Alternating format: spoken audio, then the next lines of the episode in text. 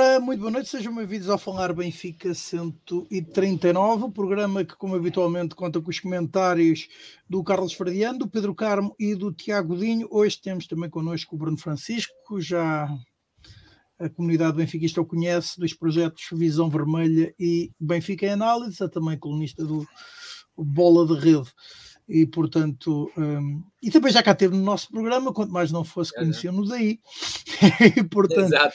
é, é o nosso, é o nosso convidado, exatamente. E já é agora para dizer, oh Rui, deixa-me só dar aqui uma nota, porque é importante, uh, nós, nós, nós não brincamos com coisas sérias, nós batemos eu a jacóloga de rescisão, nós batemos a jacóloga de rescisão com a visão vermelha, eles vão ter, dire... vão ter direito a 10 imperiais no Manolito, Uh, e é só de uma vez, nós só batemos de uma vez, não há cá prestações. Uh, logo, temos... para gajo, logo para o gajo que não bebe cerveja, né? temos pena, temos pena que tenham posto uma cláusula baixa, não perceberam o potencial do Bruno, mas nós estamos aqui para, para fazer este tipo de coisas. Portanto, está fechado. O Bruno, o Bruno agora já sei que eles vão tentar pressioná-lo, ameaças, principalmente com aquele maluco do Fura Redes, que esse é o pior deles todos, uh, mas não têm sorte. Não, agora deixa de jogar, não é? agora, sim, agora, Agora, eh, eu não, eu não posso falar, isto é assuntos que, o meu empresário depois é que trata. Exato. Ora, esse vai ser um dos temas, precisamente. Vai ser empresários, cláusulas de rescisão, transferências. Vamos ver o que é que resultou e o que não resultou até o momento neste primeiro terço do campo, da época, ao fim e ao cabo, não só do campeonato.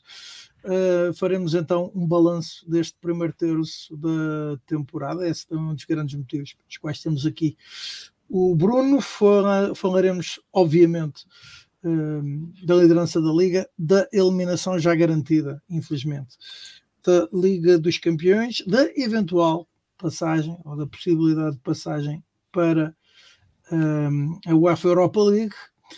Uh, e, e, que erros é que se cometeram e que devem ser evitados uh, ou colmatados na próxima janela de transferências. esperamos também a divisão da recepção ao Futebol Clube Famalicão em partida da quarta eliminatória da Taça de Portugal. O Benfica defronta a formação minhota no sábado a partir das 20 horas e 45 minutos. Ora, um, outro tema que passou, ou voltou à ordem do dia um, é a proposta de alteração de estatutos submetida então pela comissão formada para o efeito e ao seguimento não dado até o momento pela direção e dizemos que regressou à ordem do dia porque eh, faz hoje três dias que foi publicado no jornal A Bola eh, um artigo com o título A Carta que Rui Costa ignora há cinco meses eh, e que eh, faz parte então do processo da revisão estatutária hum, e, é uma carta que é bastante detalhada, fala dos alertas da, que a Comissão de Revisão dos Estatutos deixou hum, à direção hum, e que é uma proposta que não foi ratificada pela, ou ratificada pela direção, que por sua vez, se encarregará de submeter à votação e à, à, aprovação dos sócios eh, uma, um, uma proposta sua eh, e que será então apresentada em sede de Assembleia Geral Extraordinária. Eh, e depois também faremos um balanço da atividade das modalidades do clube, lembrando que amanhã o Benfica defronta as suecas do Rosengard, em partida então da fase de grupos da Liga dos Campeões Feminina e na qual procurar a primeira vitória da temporada nesta fase de grupos. Ora, boa noite, Bruno. Seja uma vez mais bem-vindo. Uh, agora que aparentemente o Tiago já, em nossa representação, bateu a cláusula de rescisão. Hum. portanto, uma vez mais. Uh, Bruno, uh, que balanço fazes? E depois, obviamente, a pergunta é extensível aos habituais membros do painel. Que balanço fazes deste, deste primeiro terço da temporada? Olha, primeiro que tudo, hum, dizer aqui boa noite a, a, quem nos está a ver e aqui a vocês também. E obrigado pelo convite, que já, já é para aí a terceira vez que aqui venho e é sempre, e é sempre um gosto. Eu gosto de estar aqui com, com, com a. E foram poucas as vezes, pá. Deviam ser mais. É pá, pois, posso vir mais vezes, pá. É uma questão de. Quer dizer, agora, agora já me compraste, agora vem quando tu quiser. agora olha. Mas epá, é uma pergunta muito abrangente, mas uh, eu diria que o, o, facto de estar em primeiro uh, pode, pode cair aqui como um bocado na, como, como, como é que eu explicar? Pode ser assim um bocadinho uma, uma tentativa, uma tentativa, ou, ou pode cair no erro de, de, tentar camuflar vá, aquilo que está para trás, por estarmos em primeiro. E acho que não deve ser feito, porque isso seria, seria mau sinal, porque a verdade é que hum, nós chegamos a primeiro agora no fim do primeiro terço do campeonato. Uh, passamos na taça, vamos ter agora a próxima eliminatória com o Famalicão já este fim de semana. Também parece que a taça da Liga está encaminhada, mas isto são tudo. A taça de Portugal é uma competição de, de, de muito respeito e muito orgulho, mas depois também temos aqui a taça da Liga, que é assim uma coisa mais alternativa. E aquilo que importa, é que é o campeonato, foi ali muito à pele ehm, até agora, onde perdemos pontos, pá, pode acontecer deslize e nós sabemos que em qualquer campeonato pode acontecer, mas a verdade é que jogos como, como o do Boa Vista, que foi manifestamente azar, porque antes do gol do 3-2 do Boa Vista, há ali aquela bola na barra do, do Neres e ali é, pá, é, um, é uma questão de azar, mas por exemplo o Casa Pia já é uma questão de incompetência e não, e não, pode, e não pode acontecer. E, e, pronto, e a Liga dos Campeões também, uh, também já, já foi a andar e resta-nos agora acreditar na, na Liga Europa.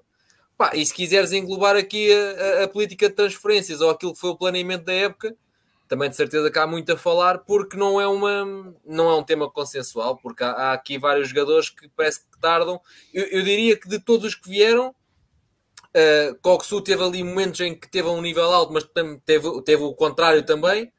Uh, o Trubin também já, fez, já teve grandes exibições ou, ou momentos-chave, mas também já, já, já falhou ali um ao outro. Um, epá, mas, depois, mas depois todo o resto uh, é um deserto de, de, de rendimento ainda e, e, e, vamos ver o que é que está aí para a frente.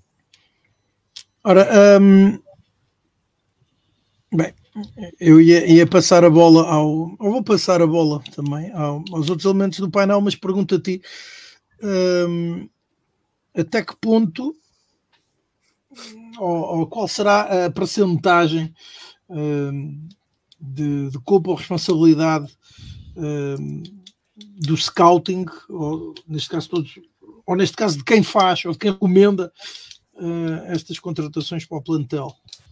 É, no Benfica, a, a exigência, a, a exigência do, do clube é, é, é, ganhar, é entrar para ganhar em todas as competições que entra e, portanto, obriga a que os jogadores apresentem rendimento de imediato, a partir do, principalmente a partir do momento que custam para cima, ou custam bastantes milhões de euros. Eh, é, é para mim, né? É para mim. Sim, sim, sim. Uh, apá, uh, eh, eu não sei quem é que faz. Eu acredito que, que haja aqui alvos que, que, sejam, eh, que sejam alvos de scouting. Uh, e aí, se calhar, tem que, tem que pôr aí o Sheldrup ou, ou, o Tengsted. E aí acho que pode, pode ter sido uh, o, o Prestiani, por exemplo pode ser alvos de, de scouting. Um, o Di Maria, por exemplo, não é. é, é uma, é uma oportunidade que, que surgiu. Uh, e depois o, o Coxo, uh, que já se falava desde o verão passado, isso é, são jogadores do treinador. O próprio Irasek, pelo que consta, também, também, também foi algo do género. Um, o Trubin também estava, também estava referido aqui pelo scouting, mas, ah, mas a, a, a, primeira opção, ao que parece, era aquela, o Bento, que, epá, Continua a haver. Continua a haver alguns vídeos que me deixam. Já me tinham deixado de, de pé atrás e, e parece que. Pronto, enfim. Mas, mas, mas o perfil é o mesmo. Se nós formos a ver, o outro tem falhado mais do que o True, infelizmente. Mas se formos a ver, altos, largos, possantes, pá, o, perfil, é- o perfil era aquele, estava identificado. agora, agora, quem é que é o, o responsável maior? Pá, eu acho que a resposta eh, mais, mais consensual é tem que ser um bocadinho em todos, né? ao scouting, mas depois o treinador também tem que ver dentro daquilo que, das ideias que ele tem. Eu gosto muito dos projetos tipo o Leverkusen ou Shakhtar, em que o próprio clube tem um, tem um ADN, tem um projeto e, tu, e os jogadores vêm para aquele projeto e, enquanto, e o treinador também é adaptado àquele projeto. Ou seja, a ideia é do clube e não do treinador, porque senão cada vez que se muda de treinador estamos a mudar a estrutura toda e as ideias todas e, e é sempre um, um carrossel de jogadores mas não creio que não, no Benfica acho que não é isso e, e que, que, se passa. E este, e este ano então foi, acho que foi um ano em, claro em que a direção apostou forte, porque é um ano que não se pode perder, ou seja, a entrada nos Champions é muito importante, é muito dinheiro, e acho que, por exemplo, a, a questão do Sheldon até, até ter eh, querido sair, uh, porque supostamente lhe tinham prometido tempo de jogo, e depois ele vê chegar Guedes e vê chegar Di Maria, é claramente aqui um um, uma volta de 180 graus no projeto que havia, porque claramente o, os jovens ficaram um pouco tapados por, por, por jogadores que chegaram para ter rendimento imediato. Ora, uh, Pedro, boa noite. Boa noite. Que balanço fazes tu deste primeiro terço de temporada? Ora, saudações benfiquistas a todos, uh, grande abraço ao Bruno, sempre um prazer. Um, ehm, e o balanço é um balanço preocupado, de... porque, como, como disse no, na análise ao jogo do Sporting, em cinco minutos muita coisa pode ter mudado na época do Benfica. Uh, estávamos na possibilidade de ficarmos a seis pontos e no culminar de mais um jogo mau que, que dava sequência à catástrofe da, da Liga dos Campeões e a uma série de jogos que o Benfica não vem jogando bem.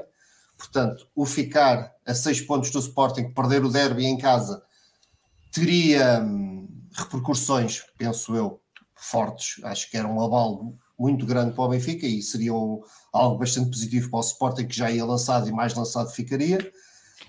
Um, apesar de sim, é verdade, ainda há muito, e o mês de dezembro, nós falámos nisto aqui, o mês de dezembro vai ser um, um, mês muito, muito duro para todas as equipas, vai haver confrontos diretos entre hum, entre equipas do topo, portanto, ainda muita coisa se vai jogar em dezembro, mas era factual, e é, eh, acho que todos nós temos consciência disso, que o Benfica estaria, estava numa má fase, uh, e a derrota com o Sporting iria uh, eh, a, ainda acentuar mais essa, essa fase complicada do Benfica. Cinco minutos tudo mudou, e psicologicamente o Benfica e todos nós estamos aqui neste intervalo de seleções parece que nos tiraram um enorme peso de cima. Estamos mais tranquilos, estamos, estamos num estado anímico completamente diferente. E eu acho que o próprio, a equipa também pode muito beneficiar disso.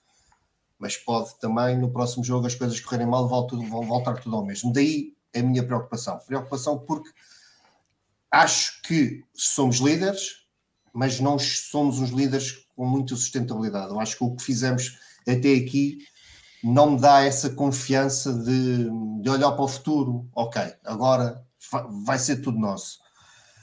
Espero que sim, espero que mude, espero que o regresso de alguns lesionados, espero com mais, período, mais tempo de treino, etc, etc. Que a equipa, de facto, aproveite este momento para, para melhorar, para, para ficar mais consistente, mas até por todas as dúvidas que têm sido de, ao longo da época de, deste primeiro terço época do Roger Schmidt a construir o 11, as opções de coloca um jogador aqui, depois no outro jogo a seguir coloca noutra posição, a própria indefinição tática de, de Roger Schmidt, nós não sabemos, nós estamos aqui, daqui a bocado há de fazer essa pergunta, qual vai ser a nossa expectativa para o jogo contra o Famalicão, e não sabemos. Eu, estamos aqui cinco pessoas, cada um de nós vai lançar um 11 e, o 11 vai ser diferente de certeza uns para os outros, não sabemos, e provavelmente nenhum de nós vai acertar porque há muitas dúvidas. Um, portanto, o Benfica, o, o Bruno falou bem, nós, a, a, derrota, a derrota inicial contra o Boa Vista é azar, concordo, o Benfica fez mais que suficiente para ganhar o jogo, teve azar, teve uma, teve uma, uma expulsão, teve sempre a lutar pela vitória, etc. Vínhamos de uma boa vitória sobre o Porto, portanto, aquela derrota teve impacto pontual, claro que sim, mas não, não abalou muito animicamente porque ainda estávamos sólidos, mas o facto é que a partir daí o Benfica até tem vindo a ganhar jogos, mas não são vitórias muito confiantes, não são vitórias muito confortáveis. Há sucessivas mais exibições, há sucessivas más opções do treinador, há ah, jogadores, contratações ah, caras e que se espera muito que tardam em, em mostrar o rendimento que se espera jogadores que têm rendimento, que nós sabemos que têm rendimento, têm qualidade, têm vindo a perder alguma, alguma eficácia, alguma, algum desse gás, um, e acho que a próprio, o próprio rendimento coletivo da equipa é, é afetado por isso, portanto um, é um primeiro terço de campeonato um, de preocupante não é só campeonato. de época, de, exatamente, de época preocupante porque, ok, se metermos então hecatombe da Champions no, na discussão e temos que pôr, como é óbvio, apesar do o Benfica, obviamente, que não tem as obrigações na Champions que tem no Campeonato Nacional, isso é óbvio, mas não só por aquilo que fizemos época passada, e nas época na, na outra época anterior também, e não só que as nossas expectativas,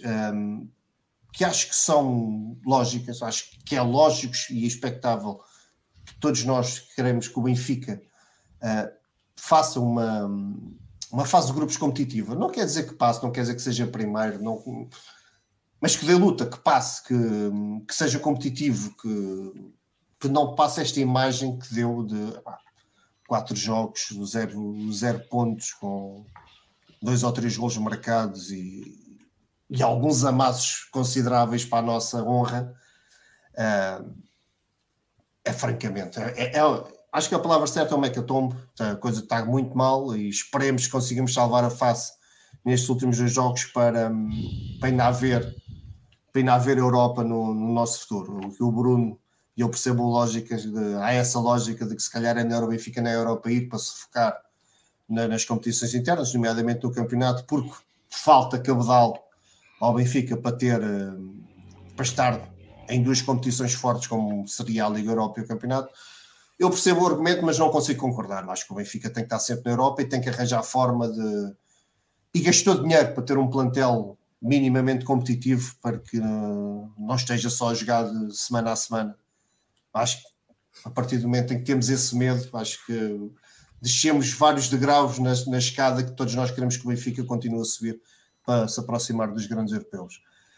Concluindo, uh, é um primeiro terço de época preocupante porque hum, as exibições não são agradáveis, o treinador persiste em alguns erros e persiste em algumas dúvidas uh, e equívocos técnico-táticos que, que, hum, que têm reflexo, no meu entender, na qualidade de jogo da equipa e alguns jogadores que se esperavam que tivessem mais rendimento e não estão a ter. Portanto, toda esta sopa gera um início de campo, um início de época atribulado que os deuses Aymar e Eusébio estiveram do nosso lado e deixaram-nos acabar este primeiro terço em primeiro lugar do campeonato. Portanto, o futebol tem isto, tem isto, é esta coisa deliciosa de, de em 5 minutos. Em 5 minutos tudo pode mudar, mas acho que não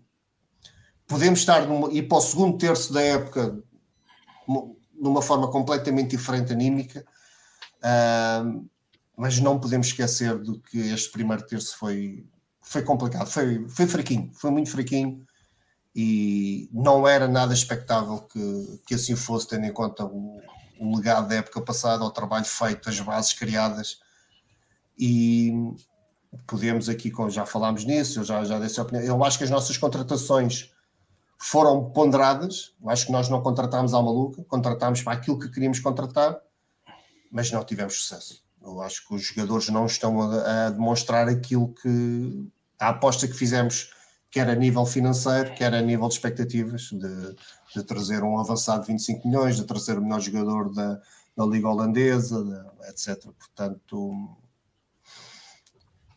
preocupante, mas expectável, eh, expectante agora para o resto que vem, porque pá, estamos em primeiro, portanto, o mais difícil conseguimos, no meio disto tudo conseguimos o mais difícil, agora é trabalhar com muito afinco e com muito mais qualidade para não, pelo menos este primeiro lugar não o perdemos. Olha, desculpa, desculpa interromper, uh mas, mas estava a falar a questão da Liga Europa. Eu, eu, defendo que o Benfica deve continuar na Europa. Não, ah, o Bruno, o Bruno era tu, desculpa, era o Bruno Fonseca ah, que, que comentou okay, aqui okay. No, no, Pronto, nos comentários. Aqui, é, nos pá, comentários. Aí, não, não, não, não, verdade, verdade. Eu acho mas já agora, só porque o Benfica tem uma dimensão nacional e internacional que não se coaduna com abdicado de competições, sejam elas quais forem e ainda para mais abdicar da Liga Europa significava sair em último da, da, da Liga dos Campeões. Epá, e não, acho que não passa para a cabeça de ninguém hum, que isso seja o Benfica, de agora ficar em ah. último propósito, por amor de Deus.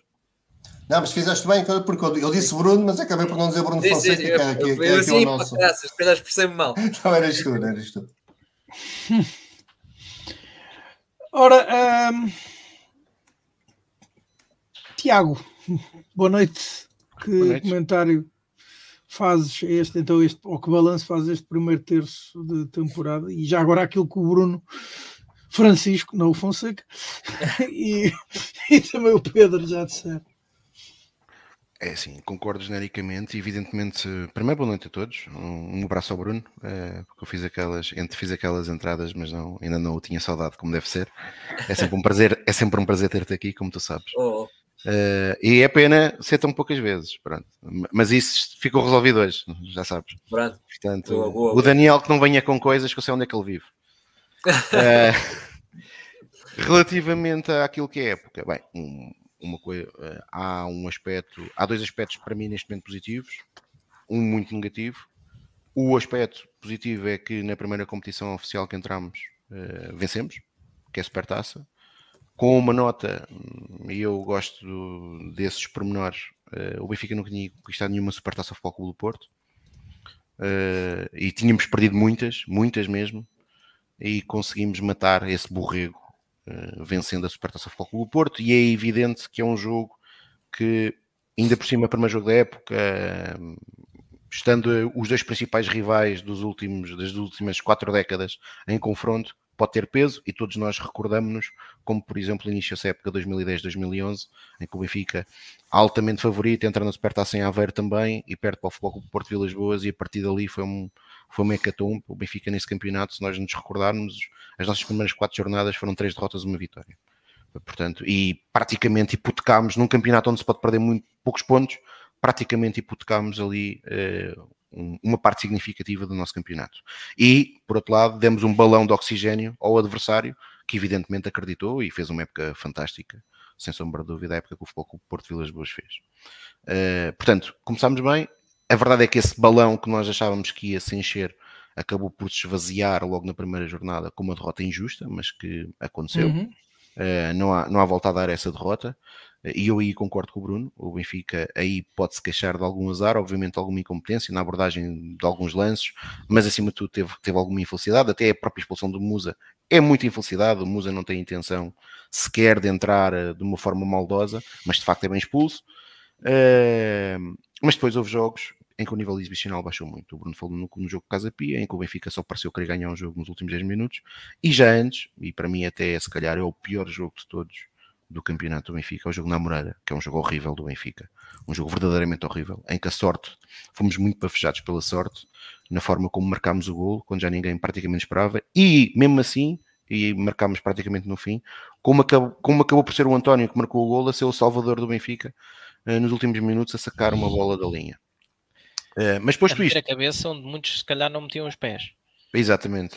O ponto positivo de ter conquistado a Supertaça e nesta fase eh, quer se queira, quer não, de disputadas 11 jornadas, já temos defrontado o Sporting e o Foco do Porto, ter vencido os dois e estar em primeiro. E, portanto, face ao nível exibicional do Benfica, este ano eh, nós tememos o pior e o, e o Carmo falou nisso e eu concordo com ele e já tínhamos, já tínhamos falado na semana passada não, que ninguém se iluda com o resultado da vitória porque a única coisa, as uni, para mim as duas coisas boas que saíram daquele jogo foi o Benfica ter vencido o Sporting, que é sempre bom, principalmente neste contexto em que passamos para a liderança, eh, e a segunda pela crença que a equipa acabou por demonstrar na parte final. Eh, mas de futebol vimos muito pouco e, e, e de facto aí eu sou eh, eu não, sou um defensor daquilo que Roger Schmidt fez no ano passado, mas creio que este ano, e o Bruno já falou um pouco sobre isso, Roger Schmidt tem, tem tem estado perdido, nunca, nunca encontrou um 11. Nós no ano passado estávamos aqui a discutir como é que era possível o Benfica chegar a novembro. Nesta altura, aliás, estávamos na pausa para o Mundial nesta altura. Uh, e o Benfica não tinha nenhuma derrota em nenhum jogo oficial. Uh, praticamente sempre a jogar com os mesmos 11. Jogávamos com 13, 14 jogadores do plantel. Uh, a verdade é que este ano, eh, aquilo que o Carmo disse é um, é um facto. se nós, se tu daqui a pouco nos perguntares qual vai ser o 11 para a Taça de Portugal, eh, provavelmente nenhum de nós nem é não acertar. É que provavelmente nem 75% do 11 acertamos, que é algo que já tem acontecido várias vezes. Eh, e isto demonstra, acima de tudo, que Roger Schmidt, para a ideia, para a ideia que ele tem de jogo, ele ainda não encontrou o equilíbrio certo com os jogadores que tem ao seu dispor. Uh, e depois podemos, já, podemos olhar também aqui para aquilo que foi o mercado do Benfica, uh, mas acho que isso é, é, um facto evidente que o Benfica está a pagar se no campeonato está para disfarçar, porque evidentemente a qualidade do Benfica é tanta, face à maior parte dos opositores, uh, e isso é válido tanto para o Benfica, como para o Porto, como para o Sporting. Isso vai chegando quando, quando, quando chegou à Liga dos Campeões, não chegou. Uh, e é preciso, e já agora, porque alguns podem estar, estar a ouvir e podem estar a dizer, bem, mas chegou para o Sporting e para o Porto. É verdade que vencemos dois jogos ao Sporting, ou dois jogos ao Foco do Porto e um ao Sporting, mas só num só num é que foi de 11 para 11 até praticamente ao fim. Uh, em ambos para o campeonato, o Benfica, uh, não vou dizer que precisou, mas a verdade é que só conseguiu passar para a frente do marcador a jogar com mais um durante muito tempo. O Benfica teve contra o Futebol do Porto praticamente 70 minutos a jogar com mais um e contra o Sporting eh, teve praticamente a segunda parte inteira a jogar com menos um e para mim, até por sinal, até, até um. a, a, segunda parte foi pior uh, do que a primeira. Eh, e falámos isso na semana passada. Mas, portanto, pagámos muito caro essa fatura na Liga dos Campeões, apanhámos um grupo uhum. com uh, uma grande equipa que é o Inter, uh, uma excelente equipa, muito bem trabalhada coletivamente, que é a Real Sociedade, eh, e lá está, ehm, não, é, não foi por acaso que foi para a tal Liga dos Campeões, e um projeto muito interessante como é o do Red Bull Salzburg, e o Benfica, tudo o que tem sido erros, têm sido aproveitados pelos adversários, e bem, eh, porque tem, tem feito aquilo que é, que é o seu trabalho e o Benfica chega a esta fase uh, com uma posição com a, com a, completamente hipotecada do operamento para, para os oitavos final da Liga dos Campeões, uh, ainda com hipóteses uh, em aberto, se ganhar os dois jogos provavelmente irá para a Liga Europa. Eu confesso e já o disse aqui na semana passada, para mim não é uma questão de ir para a Liga Europa ou não, mas para mim será sempre uma época falhada. Eu sou contra esta, esta possibilidade de, de uma equipa transitar de competições. O PSV de Roger Schmidt, para mim, uh, nem, nem, percebo como é que a UEFA não percebeu isso.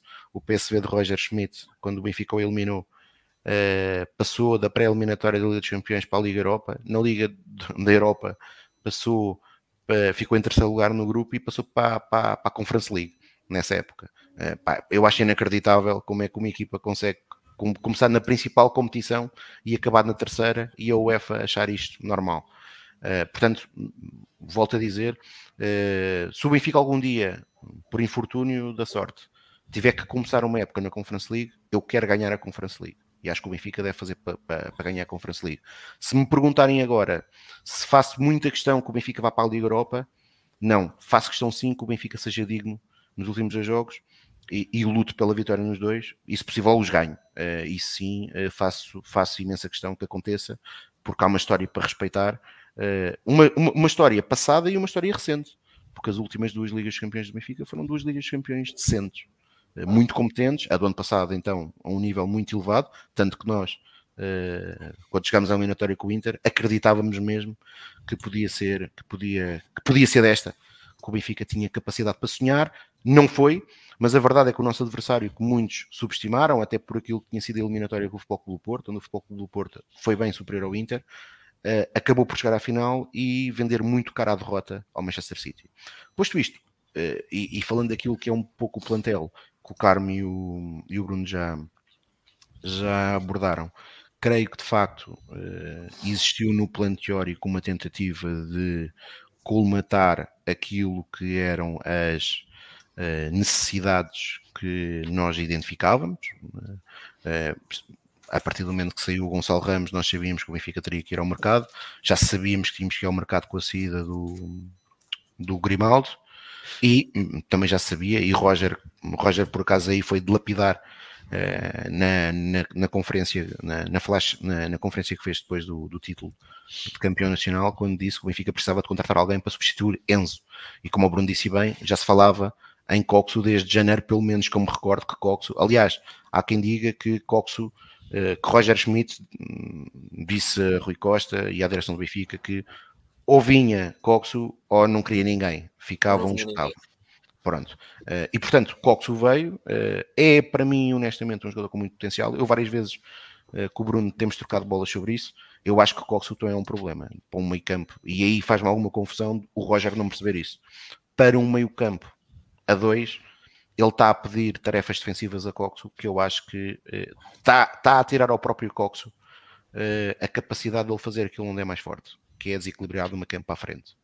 Uh, e, porque está-lhe a dar tarefas defensivas que de facto Coxo não me parece um jogador talhado para tal, eh, e portanto, eh, para mim ele deveria, ele deveria proteger mais Coxo. Há, há duas hipóteses, uma é jogar, na minha opinião, com aquele que é o meio campo que nos dá mais garantias, com Florentino e, e João Neves. Uh, e depois ele tem duas hipóteses: ou mete Coxo à frente deles, ou até pode fazer uma coisa como fez no passado com o João Mário, que ele nunca testou com Coxo, que é uh, fazer Coxo descair para uma aula uh, e partir para o meio. João Mário no ano passado fez várias vezes isso, aliás, ainda, ainda agora faz isso. Uh, mas Coxo, claramente, nós percebemos que é uma contratação que, acima de tudo, há qualidade no atleta, mas percebemos que ainda não está, neste modelo, não está a funcionar. Uh, depois tivemos a contratação de Jurasek, que me parece, evidentemente, que há aqui qualquer coisa que não, não bate certo. Seja indicado pelo Roger ou seja indicado pela estrutura, uh, e aqui eu concordo com o Bruno, eu também, eu também prefiro sempre que contratar um treinador para um projeto. Creio que numa determinada ótica, Roger é esse treinador, principalmente pela forma como vai olhando para a formação. E não nos podemos esquecer que Roger já apostou, não teve medo em apostar em António Silva quando a oportunidade surgiu, encostou um internacional com a qualidade de Vertonghen. Vertonghen várias vezes refere isso, e ele não teve medo em dizer: não, o meu jogador é este, é António Silva. João Neves claramente é um jogador que ele adora, uh, tanto que ele faz que ele, ele já está a fazer de João Neves aquilo que faz com o Orsnes, joga em todo lado, é? uh, onde for preciso João Neves vai jogar, o que eu acho que é claramente prejudicial para o atleta, tanto para ele como para o Orsnes. Uh, mas portanto, ele tem tido, é, apostou cegamente em Gonçalo Ramos, eh, e nós passámos no ano passado o mercado todo de verão a dizer que o Gonçalo ia ser vendido. aliás, Roger, para mim, gosta mais de Gonçalo Ramos que, e é uma crítica aqui para muitos benfiquistas, que muitos benfiquistas. Porque foi sempre uma aposta clara, sem qualquer dúvida, de Roger Schmidt em Gonçalo Ramos, ao contrário de muitos benfiquistas, que eu recordo que no, no final da época passada diziam, diziam que o Benfica precisava algo mais que o Gonçalo Ramos. Bom, o algo mais foi, temos agora que temos três avançados que para mim todos juntos não fazem aquilo que o Gonçalo fazia. Não só a marcar golos e finalizar, mas acima de tudo o trabalho imenso que fazia para a equipa do Benfica. E o Arthur, lá está, é, é, aquele, é o jogador. O valor dos 20 milhões, para mim, é, mais do que estar inflacionado ou não, é um jogador que foi do campeonato italiano, mas parece-me claramente que não tem é o perfil que tinha Gonçalo Ramos. E acho que são aqui que começa. Ou seja, temos aqui já dois equívocos. Equívoco, Coxo, eh, no sentido daquilo que se espera de Coxo para o jogo do Benfica, pelo menos a jogar no meio campo a 2, principalmente se compararmos o meio campo 2 que nós no ano passado tínhamos, com Florentino e Enzo Pérez, e Enzo, e, Enzo Pérez, desculpem, Enzo Fernandes, que é um jogador de alta rotação, que vai atrás, vai à frente, distribui jogo, um jogador com uma capacidade de facto imensa, e é por isso que foi contratado uh, pelo valor que foi. Uh, eh, Coxo não é esse jogador, tem outras qualidades. Arthur, para mim, também, eu, eu, eu vejo em Arthur outras qualidades que infelizmente eh, não se coadunam é com aquilo que era o modelo do ano passado. Eh, o Arthur é claramente um jogador mais da área. Eh, e quando Tiago, nós estamos. Desculpa, força. desculpa interromper, mas pegando isso que estás a dizer. Um, ehm, e, é, e é a minha percepção é que o, o papel do treinador muitas das vezes é montar uma equipa que esconda as fragilidades individuais de cada um deles e o Roger Schmidt este ano tem feito o contrário, tem exposto Cox aos erros, tem exposto o próprio Irasek, que não é um prodígio, um prodígio e está a obrigá-lo a construir a partir de trás, que não, epá, nunca vai fazer isto. Quer que o Arthur uh, corra como o Ramos, e ele nunca vai fazer isso. Ou seja, uh, ele tem que arranjar soluções, mas dá a ideia que ele está a expor as fragilidades em vez de arranjar. Uh, em vez concordo, de contigo, concordo contigo. Aliás, eu, eu, eu, eu ia falar de um jogador que já está no nosso plantel no ano passado eh, desde o ano passado, mas que nós, por exemplo, e creio que é transversal, sentimos que não tem evoluído, que é o Bá. Mas para mim, o Bá este ano está, exatamente por aquilo que estás a dizer, está claramente exposto, está muito mais exposto defensivamente quando tem o Di Maria à frente. Uh, e, e, portanto, uh, e obviamente que eu fiquei muito contente com o Di Maria, mas eu acho que o Benfica deve contratar jogadores para aquilo que o treinador, ou para a ideia que está preconizada pela equipa técnica. Eh, porque, caso contrário, nós não podemos ter uns avançados, podemos contratá-los a todos, por muita qualidade que eles tenham, porque as equipas não jogam assim. E o caso de Maria, eu continuo a dizer, é um jogador, obviamente, que ainda tem muita qualidade técnica, nota-se isso. Não se, mas acho que neste momento, face às fragilidades que nós temos, principalmente sem ter um, alguém com uma referência como Gonçalo Ramos, sem ter um meio campo que tinha a capacidade que tinha o, o da época anterior, e que mesmo assim há que dizê-lo que quando jogávamos com adversários com outra capacidade sofreu, o Benfica sofreu no Dragão, o Benfica sofreu em Guimarães, o Benfica com o próprio Sporting, ainda com Enzo Fernandes, na luz também sofreu, não foi um jogo fácil. Uh, portanto, é um meio campo sempre quando temos só duas unidades mais exposto, embora ele tenha feito no ano passado aquela adaptação depois da lesão do David Neres com o Orsnes, uh, e o Orsnes obviamente ajuda imenso a equipa no, no, plano defensivo pela qualidade que tem e pela capacidade de pressão. A verdade é que eu acho que o Alexandre está essencialmente a fazer isto, estás a dizer, e concordo, porque expõe muito os jogadores, o Baú está muito exposto quando, quando Bem, a teoria ali à frente é claramente exposto. Posto isto, Tiago, isso eu queria dar. Acho que já é a altura do Carlos dizer Sim. alguma coisa, que já são quase 11 horas e ele ainda não falou. Eu estou a aprender, atenção. Eu vou, eu vou, Podem continuar. Eu, eu vou, bem, eh, eu vou começar a cronometrar isso, Rui. Eh, eu vou, eu vou hum, só fechar com uma nota. Eh, acho que no Benfica há sempre um grande risco, que é, no ano passado nós, nós identificámos que o mercado foi, foi bem feito correu bem. Eu, eu falei aqui que no, no caso do negócio do Enzo tivemos muita sorte na forma como ele depois acabou por se concretizar e não consigo perceber como é que o Benfica contratou primeiro o Enzo e não o Orsnes quando tinha, quando tinha uma Liga dos Campeões pela frente para, para garantir. Agora, há uma coisa que é propaganda que invade as redes sociais, e nós antes do programa estávamos aqui a falar dos fontanários, uh, e nós estamos, passamos o tempo todo eh, a falar de. E há muita gente que não se percebe bem como, mas faz elogios a Rui Pedro Brás. Eu não conheço Rui Pedro Brás lá nenhum. Eh, não meto em causa se Rui Pedro Brás é um tipo competente ou não. Acho é que claramente há alguma coisa que não está a funcionar no Benfica. E temos que o dizer com frontalidade, antes de estar a fazer aqui grandes elogios. O Benfica, desde que Rui Pedro Brás está no Benfica, ignora por completo o mercado nacional, o Benfica contratou nos, nos, nos, últimas três épocas, que são as três épocas que o Rui Pedro Praz está no Benfica. Gil Dias, creio que não é preciso dizer porquê, qual o motivo. Eh, Rodrigo Pinho, que veio a custo zero, mas aliás, Rodrigo Pinho até veio numa altura pré-Rui Rui Pedro Braz. Uh, Rui Pedro Braz ainda não estava lá, estava fechado desde dezembro, e contratámos Musa. Mas eh, custo zero, mas também só trazia um joelho, não é? Certo. É entretanto, entretanto desde 2021-22, e para fazer aqui uma lista resumida uh, das contratações do Benfica, o Benfica em 21-22 contratou Yaramchuk por 17 milhões de euros por 75% do passe. Sabemos qual foi o sucesso de Yaramchuk no Benfica. O Benfica em 21-22 contratou Maite por 6 milhões, preferindo contratar Maite a Manuel Lugarte, que estava no Famalicão. O Benfica foi contratar João Maria custo zero, ok? Uhum recebemos como emprestado Radonich por 1 milhão de euros de empréstimo.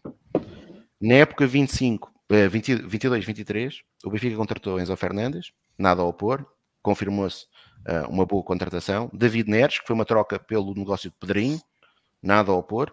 Contratámos Orsens por 13 milhões, um negócio arriscado face à idade do jogador. Uh, felizmente correu muitíssimo bem, mas entretanto o Benfica foi buscar João Vitor, bah. Calma. Também contratou o Bá. Calma, calma, ainda não acabei, meu. Ah. Por 9,5 milhões, por 9,5 milhões, quanto tinha nos seus quadros Tomás Araújo e António Silva.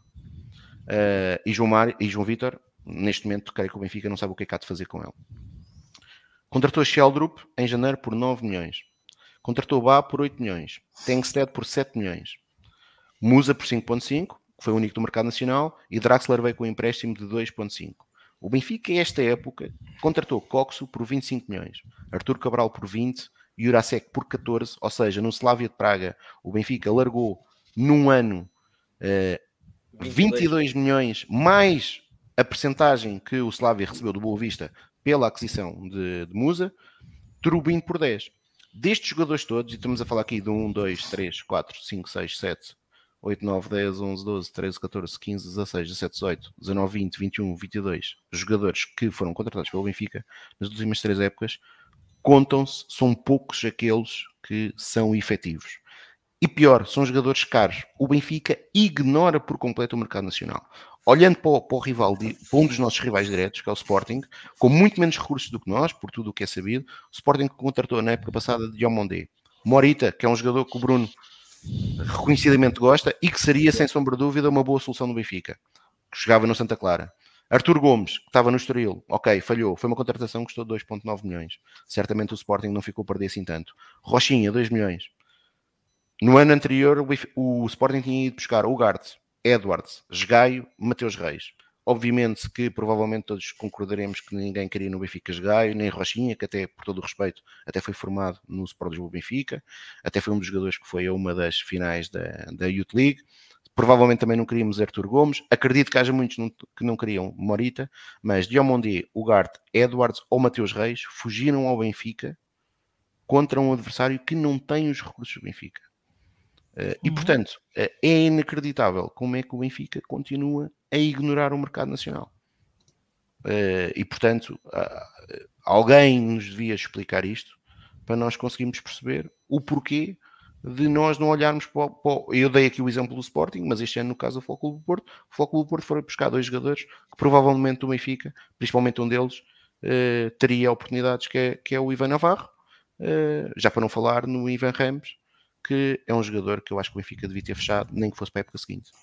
Uh, e o Benfica continua, pura e simplesmente, a ignorar aquilo que é o mercado nacional. E faz-me alguma confusão, porque se não percebermos que é dominante aquilo que é o mercado com, nosso, com jogadores, sejam nacionais, sejam estrangeiros, que estão adaptados ao futebol português, que sabem a dimensão do Benfica, sabem o que é que representa jogar no Benfica, uh, estamos muito mais perto de vencer do que fazer o oposto, porque uh, os Di Marias, os Xaviolas, os, os Aymars, só percebem a grandeza do Benfica ao final de um ano ou dois anos estarem cá. Quando chegam cá, não percebem nem a grandeza do Benfica, nem percebem sequer a dificuldade do campeonato português. E o campeonato português, ao contrário do que às vezes se diz, não é um campeonato fácil. Uh, e portanto, uh, era isto que eu gostava de perceber numa política de contratações que é cara, que paga comissões bastante altas e depois eh, tem a ajudar uma propaganda que não é uma propaganda que defende o Benfica, mas eh, é uma propaganda, acima de tudo, que promove eh, determinados dirigentes que, ao final do dia, têm este lastro eh, nos três anos que estão no Sporting o Benfica. O Porto Ora. contratou também o, o Tony Martínez uh, ao, Famalicão certo, e tem é um gols importantes. Epá, não é um super jogador, mas tem resolvido muitos jogos certo. lá em cima. De acordo, e o André Franco, o André Franco. O que é um dos jogadores, independentemente de ser um jogador com muita qualidade ou não, é um jogador útil eh, e é um é jogador é que para mim tem qualidade. Para mim tem qualidade. Uh, pronto. Tirando aquele negócio completamente bizarro do David Carmo, pelo valor que foi. Ora, uh, bem, Carlos, o que é que tu podes dizer depois disto tudo? Ora, saudações benfiquistas a todos para começar. Uh, um abraço especial ao Bruno Francisco, que vem aqui mais uma vez a brilhantar este certame. Oh. Uh, uh, já, já muito ou quase tudo foi dito sobre, sobre aquilo que, que tem sido este, este primeiro terço da época do Benfica. eu gosto muito daquela, daquela velha máxima de que nem quando se ganha tudo está bem, e, isso tem sido aqui escalpelizado da mesma forma que quando se perde também não quer dizer que tudo esteja mal. Um, agora, esta época começou com naturais eh, expectativas elevadas, é? Eh, expectáveis em resultado daquilo que foi a, a, a ótima campanha do, na Liga dos Campeões feita no ano anterior e apesar de, de alguma alguma desaceleração na fase final do campeonato, a conquista do 39, do 38, perdão, uh, 39 há de acontecer. É e portanto o Benfica começava uh, em alta, não é? Com, com uh, contratações aparentemente uh, criteriosas. Depois, se os jogadores resultam ou não e, eh, e o rácio de, de preço-qualidade de cada um uh, é, outra, é outra conversa uh, e já, já escalpelizámos isso muitíssimas vezes, uh, mas em teoria, vá, uh, tirando o caso de, de Jurasek, uh, que eu confesso desconhecia totalmente o jogador e ao contrário do que já foi sugerido aqui, não me parece todo que tenha sido desde o zero a escolha uh, do, do jogador, porque. Um, do treinador, porque uh, a aposta era em Carquês, ok? Um, mas, de qualquer forma, Uh, a, equipa come, a equipa começa com as expectativas em alta, o grupo uh, reforçado de forma aparentemente estratégica e começa a vencer começa a vencer com, uh, depois daquela, daquela primeira parte muito uh, apagada no, no, no, jogo da Supertaça, com, com aquela tal tática móvel sem, sem um homem fixo na frente, ou fazer de Rafa um ponta de lança, algo que já vimos que não funciona, uh, mas Roger Schmidt a emendar a mão para a segunda parte um, ehm, e o Benfica a vencer e a vencer bem. e portanto, um, ehm, vários fatores aqui decorrentes disto. Primeiro, o, simples facto de começar a vencer, que é sempre uma pronúncia para qualquer época. Segundo, como, como o Tiago já referiu e bem, o Benfica nunca tinha ganho uh, uma supertaça das que disputou com o Futebol Clube do Porto. Um, e terceiro, uma coisa que eu tenho aqui dito muitas vezes a quem, no, quem nos escuta, que é, eh, parece que, uh, historicamente, uh, as, uh, os inícios da época do Benfica são sempre preparados, não vou dizer com sobranceria, mas pelo menos com algum desleixo quando comparado com os nossos adversários. Só isso é que explica a quantidade de supertaças que nós temos perdidas com a quantidade de vezes que lá tivemos, pelo número de campeonatos que temos e pelo número de taças que temos. Portanto, uh, sempre me fez muito pouco sentido que o Benfica só tivesse, uh, até há muito pouco tempo, umas seis supertaças um, com. Uh, ah, 37 até à altura campeonatos, com 25 ou 26 taças de Portugal, não, nunca me fez sentido nenhum que o Benfica tivesse tão poucas supertaças e, portanto, cheguei aqui a dizer que parecia um problema endémico do Benfica de começar sempre as épocas a meio gás. Um, Desta vez, uh, o Benfica, independentemente de, das nuances ah, que, que, a exibição e, e, os, e os, vários, os, vários, segmentos do jogo trouxeram, o Benfica ganhou. Um, e, portanto, essa expectativa aumenta mais ainda. E depois vem a derrota no Bessa que é, que é peculiar uh, na forma como acontece. Também já escalpelizada aqui muitas e muitas vezes, mas vou só repetir uma ideia que é: eu prefiro acabar por perder um jogo que esteja a tentar ganhar do que um jogo em que me remeta à, à retranca ou, ou, ou, olhar para o relógio à espera que o jogo acabe.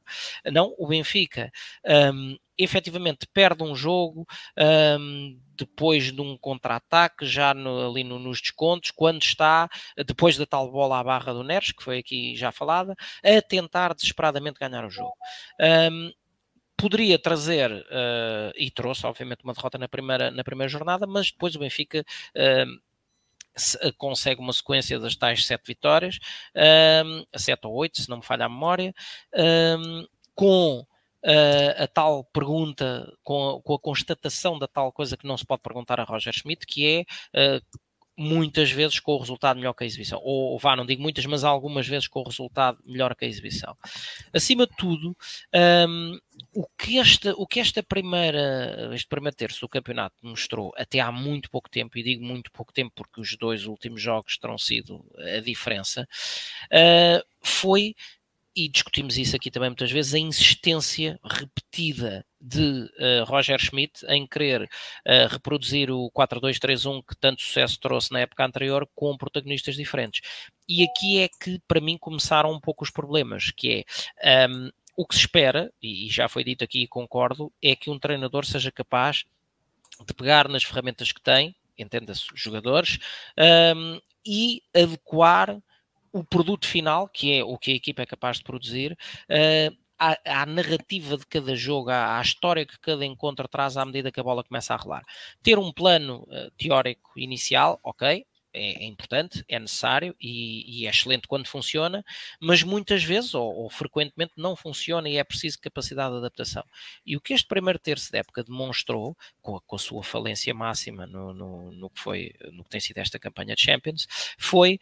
Um, ah, que se para o campeonato nacional, se para as provas domésticas, eh, com mais ou menos dificuldade, acabou por ir chegando, mas muitas vezes com os tais jogos em que o resultado foi bem melhor que a exibição, uh, expoente máximo, o que aconteceu agora com o Sporting, um, ehm, Uh, o, o, que ficou evidente foi esta fragilidade, digamos assim, mental, chamemos-lhe desta forma, de Roger Schmidt em uh, ou, ou, falta de, de, flexibilidade ou até quiçá de humildade em perceber que não estava, não está a resultar querer fazer castigar Coxu a fazer ou a tentar fazer dele um novo Enzo Fernandes, ah, que Jurasek está, obviamente, a, a décadas-luz, não vou dizer anos, são décadas-luz do rendimento que trazia Grimaldo, um, e veio também uh, mostrar alguns momentos, eh, já não falo na frente, não é? Em que, como já se disse aqui, concordo, os três juntos não fazem um, relativamente a Gonçalo Ramos, uh, e à importância que Gonçalo Ramos tinha para a produção da equipa com uh, o trabalho, o autêntico trabalho de Sapa que fazia durante 90 minutos ou mais, era o que o jogo tivesse, uh, sendo o nosso primeiro defesa e sendo o primeiro garante de que a equipa podia atacar o último terço do, do o, o, primeiro do adversário, o último da nossa perspectiva, um, no pressing uh, em, em em zona pressionante uh, para limitar as saídas de bola do adversário, tudo isso se foi desmoronando uh, e a insistência em tentar repetir a mesma forma, nunca mudando o sistema de jogo, uh, revelou-se nefasta, nomeadamente nos jogos de maior grau de dificuldade, ou seja, leia-se na Champions. Veio também mostrar algum estalar de verniz na forma como Roger Schmidt respondeu a certas perguntas uh, e, e, Roger Schmidt foi muitíssimo, e já vou responder Rui Tomás à questão do Bernat um, Roger Schmidt foi muitas vezes elogiado por nós um, pela, pela sua postura, pela lisura com que uh, respondia a toda e qualquer questão esmagadoramente no, nos jogos em que o Benfica ganhou, porque estou a falar da época passada. Como as derrotas foram raras, foram apenas quatro em toda a época, um, havia um outro capital de lastro, digamos assim, para fazer face às perguntas que são mais incomodativas. Um, este ano com as dificuldades a aparecer e a, e, e a evidenciarem-se nos resultados, já tivemos alguns episódios em que Roger Schmidt não conseguiu ser aquele cavalheiro uh, irrepreensível ah, que nos tinha habituado o ano passado.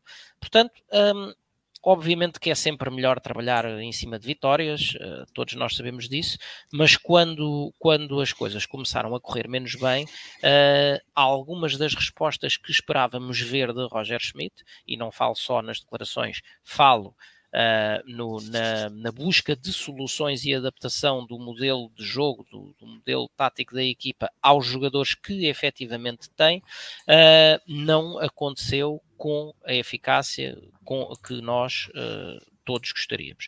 Houve agora aqui recentemente esta tentativa, esta abordagem à tática dos três centrais, que repito, foi muito giro para jogar contra um Aroca, contra um Chaves, mas quando se tentou um, ehm, fazê-lo em, em, em, contexto Champions, independentemente de Roger Schmidt ter vindo dizer que os golos iniciais da Real Sociedade nasceram de lances individuais e até o terceiro nasce de uma eh, má abordagem de, de João Neves, abordagem defensiva que não é defesa direito uh, e, e, estava episodicamente a fazer a, fazer a posição. Uh, a verdade é que os erros individuais só, uh, só sucedem porque um, ah, a equipa estava com um disposicionamento brutal, um, ah, sendo que o lance do primeiro golo em São Sebastião é a prova viva disso, com três centrais, com os dois falsos alas recuados e, portanto, o Benfica a defender com uma linha de cinco mais a linha de centrocampistas perto, uh, conseguiu que tudo aquilo fosse um, um conjunto passivo.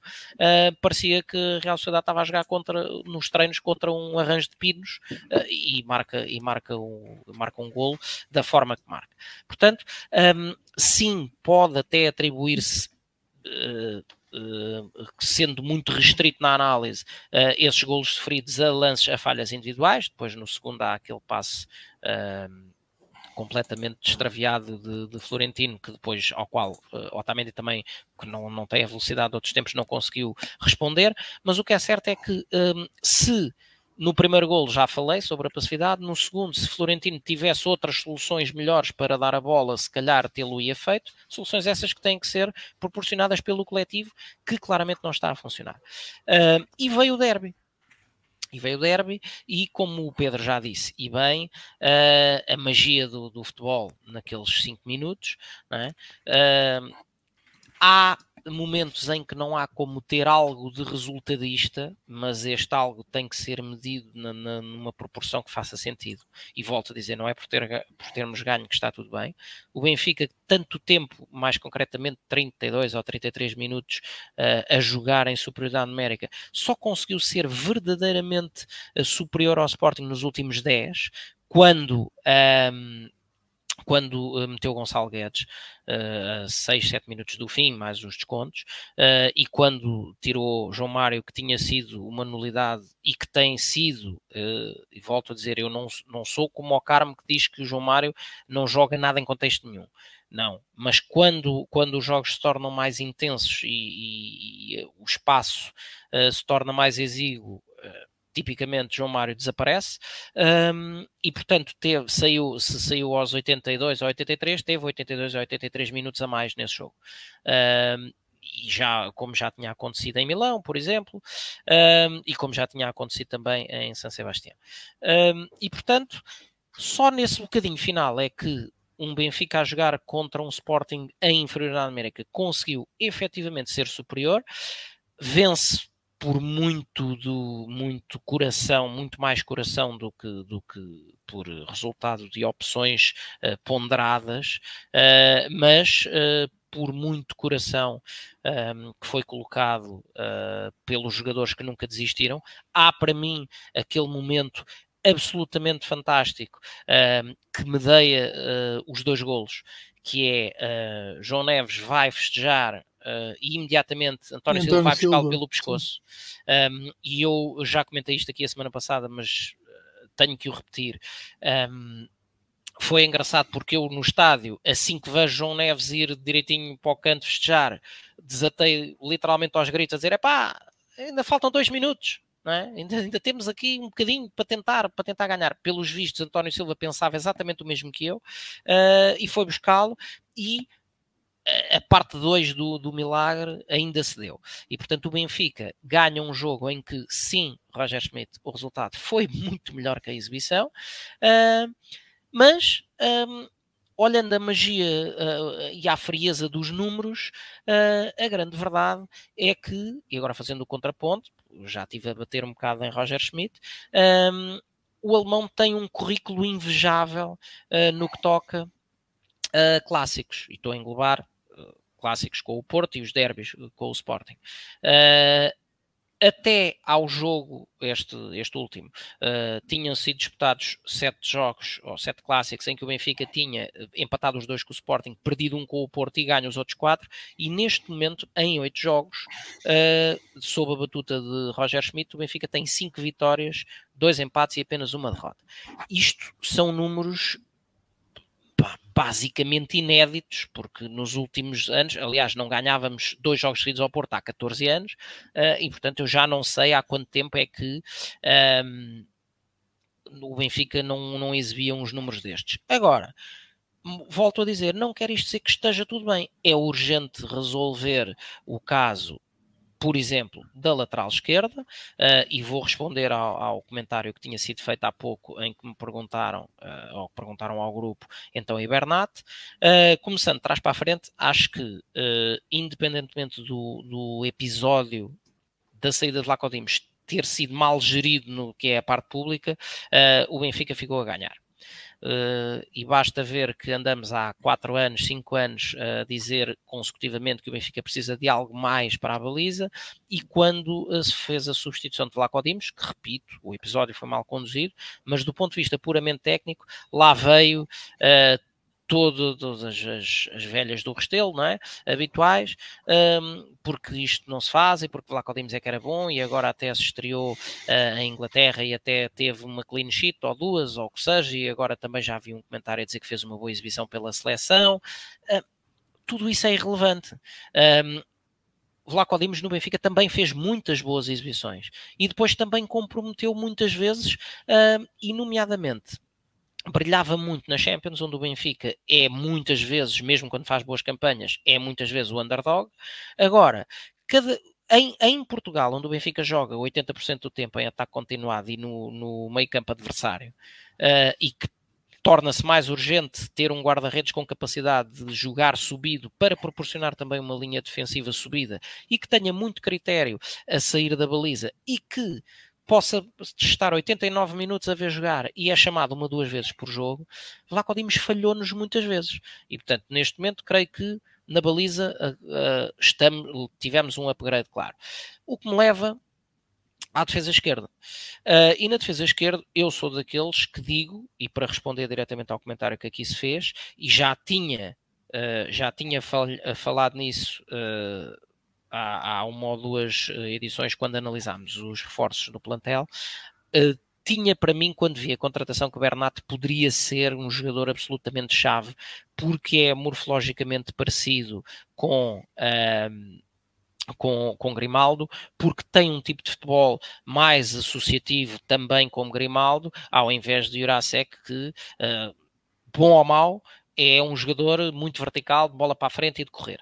Uh, e portanto acho que, acho que Grimaldo poderia ser, não ao mesmo nível, mas parcialmente substituído por um Bernat uh, em bom nível. O que é certo é que por um motivo ou por outro, entre ou uma aparente falta de vontade ou, ou uma deficiente condição física, ainda não vimos Bernat e portanto, para mim, poderia ser uma das chaves deste, deste plantel, eh, mas eh, não, ainda, não teve, ainda não teve oportunidade de se, de se verificar se o é ou não. No meio campo, concordo na íntegra com o que já se disse aqui, é, é um crime de lesa pátria aquilo que estão, de alguma forma, a tentar fazer a Coxo. Eu percebo o price tag, percebo isso tudo, mas Coxo é um 10. Coxo é para ser o homem mais adiantado uh, de, um, de um meio campo a três e, portanto, ele ser o vértice da frente do triângulo. Uh, sempre que o trazem para zonas mais recuadas, uh, não funciona. E a prova disso é que os melhores fogachos que tivemos de, de Coxo até foram uh, sempre que teve um, Florentino ao lado, porque Florentino tem as limitações que tem uh, com a bola nos pés, mas uh, é um jogador que corta muitos lances de ataque do adversário. E, portanto, uh, temos aí esse, esse, esse problema por resolver, que é a colocação eh, de, de Coxo, que Roger Schmidt aparentemente não, não o quer destinar ao papel para o qual ele está desenhado desde sempre e que lhe valeu o título de melhor jogador no campeonato transado nos Países Baixos. E depois, Di Maria, não vale a pena falar, é, é sempre uma mais-valia. Di Maria nunca será problema. aquilo que Di Maria traz uh, é bom que haja um plano, uh, lá está, o tal papel do treinador, para que a equipa, no seu coletivo, uh, suprima a única lacuna que, que Di Maria tem, ou as únicas duas, vá, que é, não, não tem obviamente fogo para durar 90 minutos a sprintar e participa pouco ou nada no processo defensivo, mas aquilo que Di Maria traz em termos de critério, uh, como ainda se viu, uh, bem, já não falo nas vitórias contra o Porto, e na fase final, na tal em que o Benfica de alguma forma se soltou por ter peso na área e homens na frente, frente. Di Maria voltou quando já, não se, já ninguém pensava que fosse capaz disso e depois de uma primeira parte muito fraca, um, voltou a pegar no jogo e a ter também papel de relevância, especialmente no lance do 2-1, um, e portanto Di Maria nunca pode ser um problema. Na frente, um, temos os tais três avançados, todos eles muito diferentes e, e, e com uma capacidade de trazer coisas muito diferentes a, ao jogo da equipa quando comparados com aquilo que Gonçalo Ramos fazia. Um, Arthur Cabral, apesar de estar um bocadinho melhor, uh, parece-me que há ali uma questão de, de price tag extremamente inflacionado. Não me parece de todo que seja jogador uh, de 20 milhões porque por esse preço tinha que ser um valor daqueles que chegava e entrava de caras na, na equipa e desatava a render de imediato. Não me faz sentido que, que Artur Cabral chegue uh, com algum excesso de peso com as questões de fraca mobilidade que se viram no jogador, que, como digo, agora parece estar um bocadinho melhor. Um, mas um jogador em quem, uh, em quem eu ainda deposito grandes esperanças esteja ele bem fisicamente. É, uh, e que pode ser solução para múltiplos dos problemas da frente. Gonçalo Guedes. Portanto, uh, esperar que este regresso, e agora com esta pausa das seleções, que dá mais tempo de, de integração, uh, acho que poderemos ter aqui o contexto para ver outra vez o surgir do melhor Gonçalo Guedes, que tinha sido aquele que chegou, uh, recordo-me, que o ano passado mal entrou, foi titular e marcou um golo. Um, e depois lesionou-se e, nunca mais voltou a ser o mesmo. Portanto, uh, acho que temos aqui muitas incógnitas ainda para o que falta uh, da época. Uh, vamos na frente, sim. Em termos internos, ok. Ah, estamos em boa posição de nos apurar, em primeiro lugar, do grupo para a Final Four da Taça da Liga. A Taça de Portugal eh, vai começar uh, a ver-se agora a partir de sábado. Eh, na Europa, e para rematar e, e finalizar, é obviamente uma campanha até o momento vergonhosa. Resta-nos cumprir com honra e, e, vitórias, e golos e pontos uh, o, os dois jogos que faltam que eu espero que signifiquem a passagem uh, para a Liga Europa. Eu não concordo com, aí estou com o Tiago, eu não concordo com este modelo, acho que uh, terminando, uh, eh, sendo, não ficando em posição de passagem, um, ehm, esta transição dos clubes que, que vêm da Champions e caem para a Liga Europa, vem por vezes... Um, ehm, causar alguns, alguns desequilíbrios na, na competição, uh, mas sendo o que é, sendo, sendo, a, sendo as regras estas, uh, claro que eu quero que o Benfica continue uh, na Europa, podendo, uh, e portanto, se cair para a Liga Europa, não há que ter meias medidas, há que fazer tudo o que estiver ao alcance para eh, chegar ao jogo decisivo e, obviamente, tentar ganhá-lo. Portanto, acho que eh, para, ir, para ir fazer uma participação só para, para gastar tempo e fazer número, não me faz sentido. Acho que o Benfica, se cair para a Liga Europa, tem que eh, apontar à conquista do troféu. Vai conseguir ou não vai, são outros 500. Há grandes tubarões, como por exemplo um Liverpool na, na Liga Europa. Um, ehm, mas isso uh, é para depois ver as vicissitudes que os sorteios e afins acabarão por trazer. Uh, mas por, por isso mim, também vamos ter de chegar à Liga Europa. Por mim, exato, por mim temos uma tarefa hercúlea antes disso, que é chegar lá. Porque, inclusive, é duas vitórias podem não chegar, dependendo da conjugação do, dos outros resultados. Portanto, uh, acima de tudo, olhar para o próximo jogo que é a recepção eh, para o próximo jogo em termos de Champions, que é a recepção ao Inter de Milão uh, e uh, ganhar o jogo. E depois logo se vê, logo se fazem as contas, uh, mas acho que o Benfica não pode sequer cogitar em ter uma participação como aquela que, que ficou tristemente célebre do, dos seis jogos e zero pontos. portanto, o Benfica está na hora de, de arrumar a casa está eh, na hora de, de, Roger Schmidt também acabar com algumas teimosias. Está na hora, obviamente, de, de fazer as arrumações que, que forem necessários, os ajustes que forem necessários e possíveis no plantel. com este olhar entre outras coisas, ao mercado nacional que o Tiago mencionou e bem, e que a mim me parece evidente que há jogadores, há valores que podem ser interessantes. O nome que se fala, por exemplo, de Pedro Malheiro do Boa Vista é um nome interessante. Um, não, não digo que seja um craque, mas para aquilo que temos visto na nossa lateral direita, e o jogador até tem capacidade de jogar nos dois flancos, ah, é, é um, em teoria, um upgrade interessante, ou uma opção interessante, pelo menos, uh, e portanto há que olhar a jogadores que, como disse o Tiago e bem, estão perfeitamente identificados com, com aquilo que é o nosso futebol, uh, as nuances de, que se encontram ao defrontar certas e determinadas equipas e que, acima de tudo, uh, são contratações que não precisem de qualquer tipo de tempo de adaptação, porque vêm rotinados e, e e, com, e portanto, como são do próprio campeonato, não é como quando vamos buscar jogadores a campeonatos que estão parados e que ainda estão num momento de forma diferente, não, estão numa, numa igualdade competitiva que também é um fator positivo para eventuais contratações. Uh, e portanto, em suma, é isto. Ir na frente não é sinónimo que esteja tudo bem, claramente, como aqui acabámos de explicar. Agora, também não convém menosprezar vamos na frente e poderíamos não ir e fizemos um arranque com uma derrota, convém não esquecer, uh, e neste momento, em função daquilo que são maioritariamente as vitórias sobre os dois rivais diretos, ah, estamos à frente e, portanto, estamos no lugar em que queremos estar.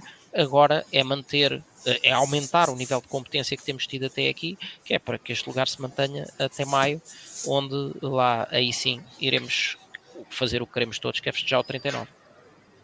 Rui, Ora, antes, uh, antes, antes, de passares do tema, deixa-me só fazer aqui uma provocação ao Bruno. Eu não, é. eu, eh, não ia, eu não ia passar o tema, ia passar ao Bruno. Epa! Sim, então, mas passas e aproveita que eu faço aqui uma pergunta que tem. Pá, há, há, uma, há uma grande discussão sobre isto. Eu sei qual é a opinião do, do Bruno sobre o jogador, mas quero lançar este tema. Di Maria é problema ou solução? Tu tiravas Di Maria da equipa do Benfica, tendo em conta as lacunas que a equipa revela na tal pressão ofensiva, um, aquela pressão inicial que muito, o ano passado se fazia muito bem com o Gonçalo Ramos, neste momento não temos Gonçalo Ramos, a equipa tem esse problema, que é, que é potenciado pela presença também de um jogador como o Di Maria, que nós não sabemos, nós sabemos muito bem que não tem essa capacidade de pressão. Tu tiravas Di Maria do 11 para resolver esse problema? Olha, eu, eu, primeiro que tudo, dizer que o Di Maria é um dos, dos meus jogadores favoritos. Uh, lá está, tenho 34 anos e dos que passaram pelo Benfica uh, no passado recente, uh, gosto muito de, de Di Maria e vibrei muito com, com, o seu regresso. Dito isto, acho que dentro do sistema de Roger Schmidt é um problema, porque ele não consegue pôr a equipa a pressionar de igual maneira nos dois flancos ou, ou quando a bola roda de um lado para o outro e ele, ele torna-se uma torna-se uma fraqueza da equipa do coletivo. Agora, se eu tivesse de tirar alguém ao dia de hoje, mas aí estou um bocadinho como tu estás com o João Mário, o meu é um bocado o Rafa. Uh, não consigo. Eu, eu, percebo as qualidades do Rafa e, e, e percebo porque é, que ele, porque é que o Ryan Schmidt também gosta, porque ele acelera bastante, tem corredor central e, e ganha muitas faltas e consegue sacar muitos cartões, etc mas é um jogador que não tem meio termo. Ou está num topo de forma em que marca ou assiste todos os jogos, ou então está no momento em que está agora, em que muitas das vezes é menos um durante, durante o jogo. Uh, e eu, mas isso é um gosto pessoal, não gosto de, muito dos jogadores que, que, que, variam, que são inconstantes no seu rendimento, porque eu nunca sei, vou para o jogo sem saber o que é que posso contar é dali. Conta, claro. E preferia pôr o Di Maria lá, pronto. Mas pegando naquele, no, no Roger Ball que temos no, no, na mente, no melhor Roger Ball, o Di Maria é uma dificuldade que ele tem, porque ele tem que pôr a equipa a trabalhar para o compensar. E depois o Bá vai pagar, o, o, o meio campo que ele até imaginou do João Neves e do Coxo vai pagar e vai ter, vai ter que pôr o Tino, porque senão não há equilíbrio. Uh, apá, mas é o que é. Mas também não vejo o Di Maria vir para o Benfica para dizer que vai jogar só a segunda parte e a última meia hora, percebes? E, e dentro desse ponto de vista, hum, pá, acho que é, é, um caso bicudo para resolver, sendo que eh, ele vai resolver, se calhar, 95% das vezes pelo mais fácil, que é jogar sempre a titular. Ó oh Bruno, diz-me só uma coisa. E, pondo na, na possibilidade que ele não tira nenhum, não achas que podia fazer sentido o Di Maria jogar na posição de Rafa e o Rafa jogar na aula? Até que o Rafa dá mais ao jogo mesmo a, a nível defensivo que o Di Maria.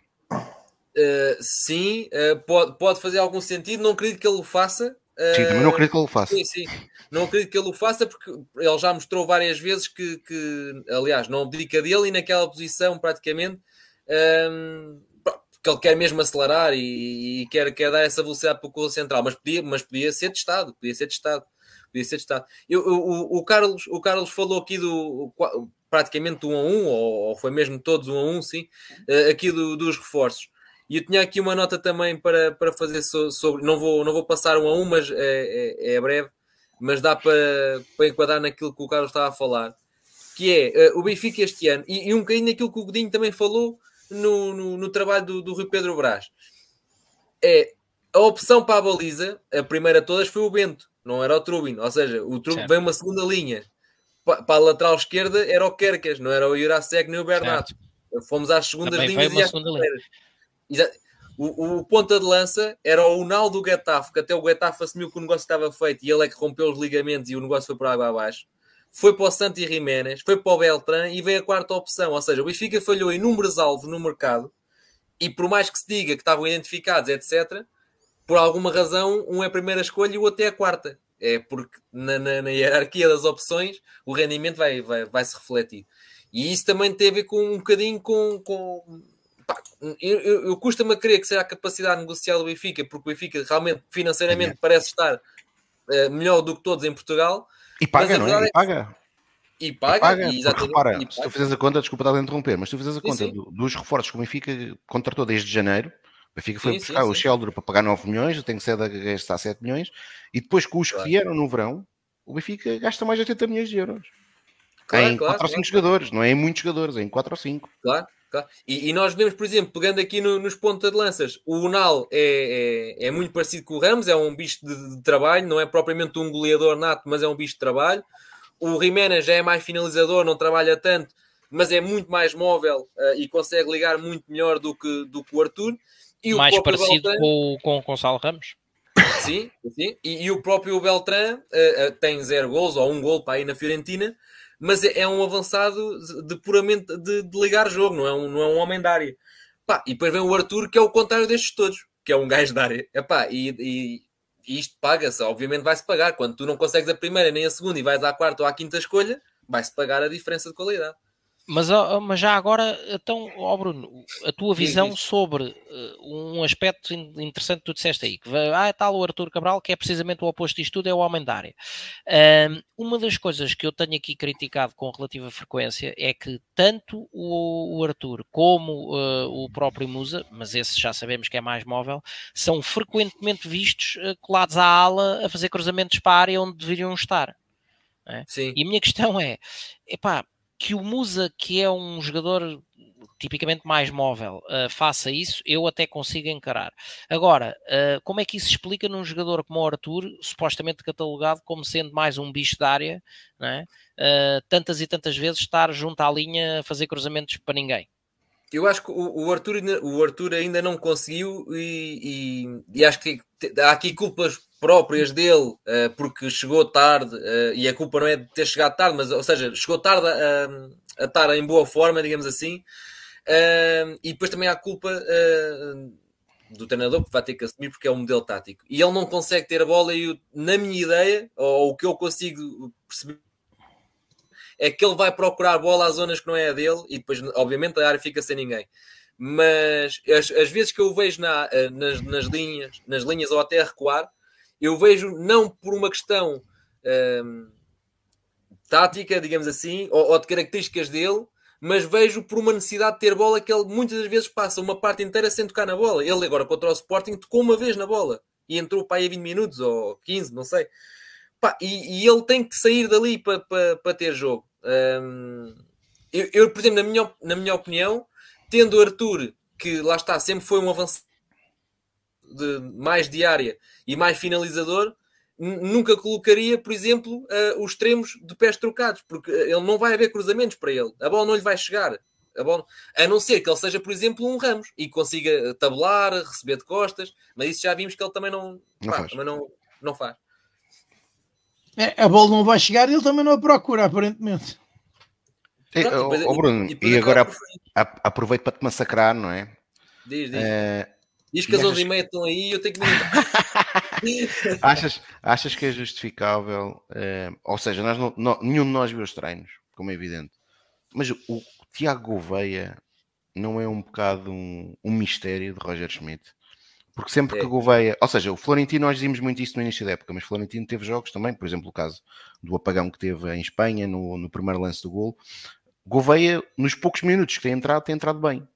E não parece ser um tipo conflituoso a nível balneário e até pela forma como ele festeja quando passa jogos no banco. Até o próprio Tomás. Eh, mas pronto, eu refiro-me mais no Tiago porque é aquele que tem que se calhar, face às lacunas que o Benfica tem, tem revelado várias vezes ofensivamente, é estranho não jogar mais, não é? Sim, sim, não, tem que jogar. E, e há, há, momentos. E eu sei que, que tu não és fã do Gouveia. Sim, não sou, não sou, acho que, epá, uh, lá está, acho que, ele, acho que é um bom jogador, mas acho que não vai ser uh, nós às vezes temos a tendência de tudo que vem do Seixal vai ser um craque é bom, caralho. Claro, verdade. E eu acho que ele é bom jogador, mas não. Pá, vai ser um jogador, imagina. Uh, ele é, faz-me lembrar um bocadinho o Sálvio, da maneira como ele, como ele rompe e como ele, o primeiro Sálvio que apareceu no Benfica, uh, como ele rompe, como ele, como ele força uh, muitas das vezes o um para um e segue em frente e aparece a finalizar também. E faz-me lembrar um bocadinho isso. É. Até, e até de cabeça para baixo, apontar para baixo, como, como o Sálvio fazia. Sim, sim, faz, faz lembrar um bocadinho. E eu acho que é um jogador extremamente útil e, e muitas vezes o jogo está a pedir, por exemplo, o jogo com, com o Casa Pia, uh, que temos que pôr velocidade, temos que pôr bola na área, temos que pôr uh, alguma irreverência em campo. Pronto, epá, e ele não mexe e depois, mete, depois, e depois ainda fico mais doente quando, por exemplo, mete malta, faz uma tripla substituição aos 87 ou 88 minutos. Pá, o que é que se está à espera? dali. Uh... Aquela, aquela substituição, aquela, aquela substituição inicial que ele faz no jogo um, ehm, contra o Sporting, de manter o Tankstead e o Arthur, eu ainda cheguei a pensar, embora não concordasse, que ele, que ele ia pôr o Tankstead a jogar na aula.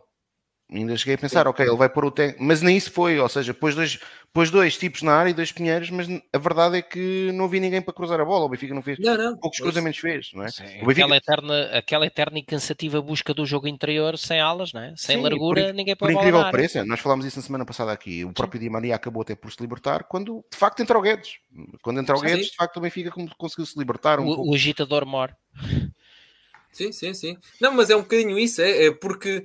Uh, e ele cai muito nisso, é, e agora parece que nós sabemos que, por exemplo, com o, o Schmidt, e isto nem sequer é uma crítica porque é um traço dele, que é uh, ele quando engraça que aquela substituição é aquela, é o, defesa, é o Gilberto pelo Bá a época toda e é, e é, o Irasek pelo Bernat agora, e é quando a coisa está preta, Arthur e, e Tankstead ao mesmo tempo. Epá, uh, e ele engata com isto e, e vai cadê dele. Um, ehm, só que mete dois avançados na, na área e, e, a bola não lhe chega. Lá, eh, lá, está, não há, não há cruzamentos, não. E, e, ou seja, com qualidade até. Uh, não, temos, não temos cruzamentos de qualidade. A bola, quantas vezes é que nós vemos os nossos cruzamentos a sobrevoar e a sair do outro lado? Certo. Pá, é não, dá a ideia que não, não é uma coisa treinada, é, é uma coisa do momento que é do estilo. Metam lá bolas que temos que carregar.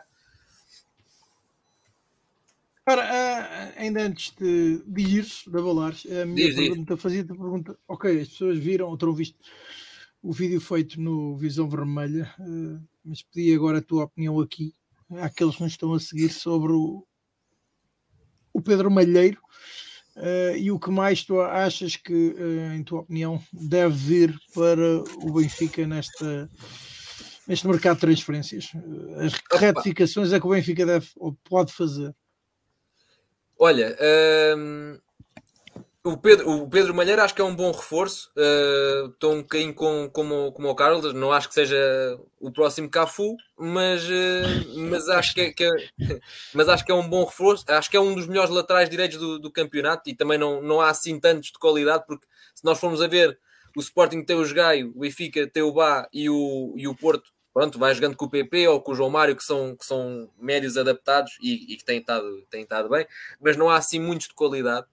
Uh, e, e, o Pedro Malheiro sobressai, fez várias assistências no ano passado, este ano já tem dois gols, agora está alucinado há dois meses. Pá, mas também é uma, é uma lesão que acontece. Ele, esta é a primeira lesão que ele tem em, em três anos. Ele teve uma no início, de, logo no primeiro ano de sénior, num joelho, foi operado, mas nem foi uma operação grave. Foi dois meses que ele teve de fora. Que pôr uma operação ao joelho é, é pouco tempo, digamos assim. Um, ah, e agora é uma lesão muscular. Portanto, não acho que seja um jogador com tendência a lesões quando tem duas lesões em, em, em três épocas. Mas, mas sim, mas acho que é um bom talento. Defesa direita acho que é essencial para o Benfica. E depois depende aqui um bocadinho das saídas, porque eu não acredito que chegue outro ponta de lança ou um ponta de lança melhor se não sair ninguém uh, lá da frente. E, e, já no verão se falou muito do, do mercado italiano para o Musa. Uh, vamos lá ver se o Benfica não arranja aqui uma espécie de um negócio qualquer para, para tentar encaixar alguém depois da entrada. Um, epá, eh, e depois uh, há, há, há, ali a questão, há ali a questão da, da, da, lateral esquerda, mas a lateral esquerda só se Benfica devolver o Bernat ou, ou emprestar o Irasek, porque o Irasek agora, não sei se viram as declarações também do, do selecionador, está, arrasado, está, arrasado, está a regredir. Está com a moral em alta, de certeza. Está yeah, a regredir e está fora de forma e está não sei o que, é pá mas é, é... São arrasadoras essas declarações. São, são, são, são, são. Epá, e é, é, é, é o que é, portanto, das duas, uma, ou e fica empresta numa de, de esperar que ele, que ele volte a entrar nos eixos, hum, opa, ou devolve o Bernardo para vir um lateral esquerdo. Mas eu acho que uh, pela certa deve vir um lateral direito e deve ser o um Malheiro, pelo que se fala, os jornais dão quase todos como certo. O resto acho que está dependente de, de, das saídas. Não, não vejo assim nada a acontecer por aí além. Ah, e veio o Prestiani, já, já, já, mas essa à partida pronto, há o pré-acordo, ele tem 17 anos, não pode assinar já, está à espera do dia 31. Mas esse, esse acho que vai fazer o campeonato, vai fazer o percurso uh, idêntico aos outros, porque ele vai fazer 18 anos no último dia de mercado, vem a terra, pá, vai, vai aqui para B, rodar um bocado, vai ser.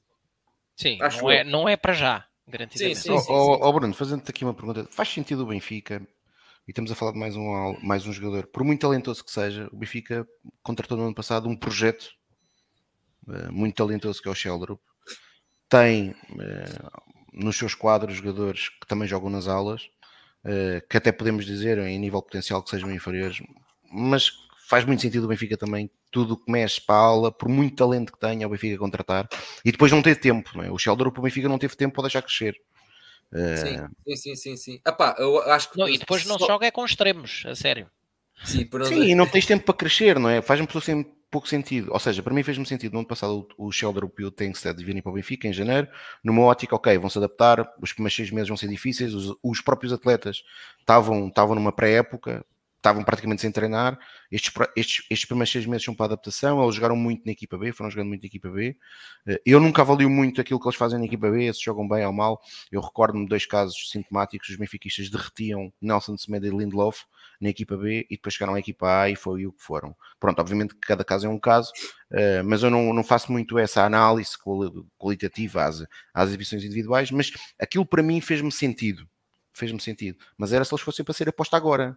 Agora, depois eu agarro no Sheldrup, que investi 9 milhões e empresto ao clube de origem, não me parece muito que ele vai evoluir o seu jogo, vai ter jogo, vai, e está a ter e muito, está a continuar a ser decisivo, tá, mas isso já é o era.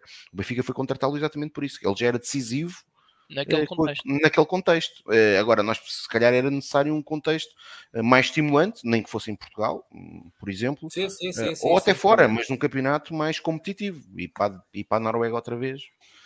Sim, sim. Ele ali já provou que, que, que é o, que é o melhor maior é? deles todos. sim, sim, sim. Sim, não, concordo com isso.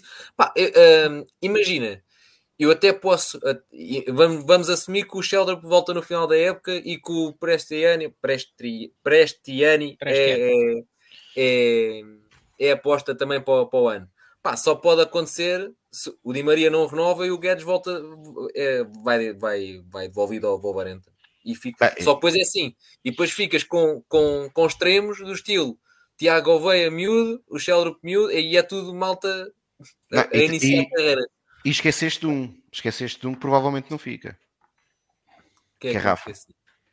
Ah, e o Rafa, sim, sim, sim. sim. Corremos o pois risco é, de perder os três. Sim, sim. Epá, uh, eh, um... Ehm, e até vou mais longe. Eu... Não sei até que ponto o Neres tem muita vontade de ficar. Uh, se, se, ele, se ele não for, se ele não for, se ele continuar a ter este papel de, de jogar volta e meia, uh, porque, é assim, a verdade é que o Neres é sempre o elemento que o, que o Roger abdica. Já o ano passado foi. Já o ano passado foi. E hum, não sei se ele, se, ele, se lhe aparecer uma proposta das Arábias, não sei se ele vai. Mas, mas pronto, mas é, é, acho que a única maneira de fazer sentido é o Benfica dizer assim: olha, estamos a preparar porque em 2024, 2025 vamos perder X, X e X, portanto temos que ter aqui malta já, já em casa. Pá, se for assim, faz sentido. Se não for assim, e se for para fazer como se fez com o Sheldon, porque é, é o rapaz vir e depois vem o Guedes e vem o Di Maria, pá, não faz sentido. Porque ele fica tapado e não tem tempo. Ora, pessoal, uh, bem, já, acho que já chegou a hora do. Vamos embora. Do, do Bruno. Não Olha, sei se, se, não sei se queres, não sei se queres fazer só ou se é possível fazer o lançamento do jogo com, com o Famalicão. Se, se uh, eh, comungas da ideia aqui avançada que se calhar entre nós os cinco nós daríamos cinco, cinco equipas prováveis diferentes. É pá, e... sim. Eu, eu, acho, eu acho que uh, dependendo da chegada dos, interna dos internacionais, mas já, já, devem estar todos cá, não é? À partida. Uh, sim, estão cá todos. Já devem estar cá todos. Eu acho que vai rodar pouco. Eu acho que vai ser dentro daquilo que eventualmente troca ali o, o guarda-redes, eh, se, se, se, ele for muito nessa onda, que eu nem sei se, se ele vai muito por aí, porque o ano passado também nunca trocou. Um, eu, eu, eu, sinceramente acho que, que ele vai querer tentar ganhar a, a, taça de Portugal e não vai facilitar. É, é o que eu acho. Uh, e, e, por isso vai dar aqui espaço a uma ou outra troca pouca, eventualmente, por exemplo, não me admirava que o Otamendi descansasse, porque é uma viagem longa e ele, tá, vai, ele vai, vai jogar, na madrugada de quarta para quinta. Portanto, é, é, apesar que era dois para amanhã, é, então é, é da acho que é hoje. é hoje, é já. hoje. Por acaso tinha ideia que é era hoje. só na, na outra. Mas pronto. Mas pronto, eventualmente, sim, descansa o, o, os argentinos. Uh, ah mas, mas acho que vai mexer pouco. Não estou a ver assim. Uh, dá uma oportunidade ao Arthur uh, para ver se, se fatura outra vez. Um, e vai ser, não, não, não o vejo a mexer muito, que eu acho que ele vai querer entrar com uma equipa forte para, para ganhar, até porque o, o adversário é o Famalicão, não é? Não, não, é não, qualquer, não é o Camacho, não, sim, sim, sim, não, é não é o Camacho, né? E é o Famalicão que está a fazer uma época razoável. Sim, sim, sim, sim. Portanto, Olha, tem lá um médio que também, eh, na altura falava-se do Morita na, na, no Santa Clara, o, o Zaido e o Suf do, do Famalicão é muito bom também é diferente, é mais defensivo, mas é, é muito bom também, tem muita qualidade. Ora, o jogo Brasil-Argentina uh, disputa-se daqui a sensivelmente uma hora, à meia-noite e meia. Pronto. Portanto, Ora, aí está. Está dada essa informação. Ora, e, e sendo assim, resta-nos agradecer uma vez mais ao Bruno por ter marcado Desculpem lá não ficar. Não, não, não, não, não, não, não, não, não, não, Está bem, está bem, está bem, está bem. Se eles apertarem contigo, diz-me qualquer eu agora coisa. Com é Eu com o Famalicão não vou lá, mas eu. É com quem a seguir? A seguir vamos a Moreira de Cones. Vamos a Moreira de Cones e depois. Ah, na luz. Depois que saímos Sim, sim, na luz. Exatamente, exatamente. depois aí já, de, já devo lá estar. Tá. Ok, combinado. Senhor, um abraço. Um abraço, obrigado um pelo convite. Um abraço, obrigado. Não, um grande abraço. obrigado a nós. Ora, Pedro, e tu consegues adiantar alguma equipa, ou pelo menos é, lá está, é aquilo como eu estava a dizer, aquele... muito difícil. Ou achas genericamente que, que o Roger vai avançar com os melhores jogadores que estiverem disponíveis ou que eles tiverem melhores condições para este encontro? Eu concordo com, com, com, esta, com esta afirmação final do Bruno em dizer que o Roger vai tentar ganhar a taça. Vai, acho que é um objetivo, até mesmo tendo em conta que a Champions correu tão mal. Uh, a taça, obviamente que a taça de Portugal tem que ser sempre um objetivo do, de todos os responsáveis do clube, acho que isso não, não tem discussão, mas ganha um pouco mais de, de importância quando resultados ao lado não, não, não acompanham. Portanto, acho que a taça acaba por ganhar, mesmo para o Roger Schmidt, acaba por ganhar mais importância e ele vai mesmo querer ganhá-la. Só que temos, por exemplo, o regresso do Bá, o regresso do Cocosu, de, de lesões, um, podem ir a jogo. E ir a jogo se, se são titulares, se entram durante o jogo. Uh, eu acho que vão a jogo. Agora resta saber como é que o jogo se desenrola e, ou se começam logo a titular. Um, se joga o Samuel, se joga o Trubin, é uma dúvida. Quem vai jogar nas laterais são dúvidas. Portanto, é muito complicado. Uh, independentemente de eu achar que que o Roger vai uh, querer ganhar o jogo e vai com, com toda a concentração e toda a mentalidade vencedora para o jogo, um, isso não invalida que o 11 seja um, uma incógnita neste momento.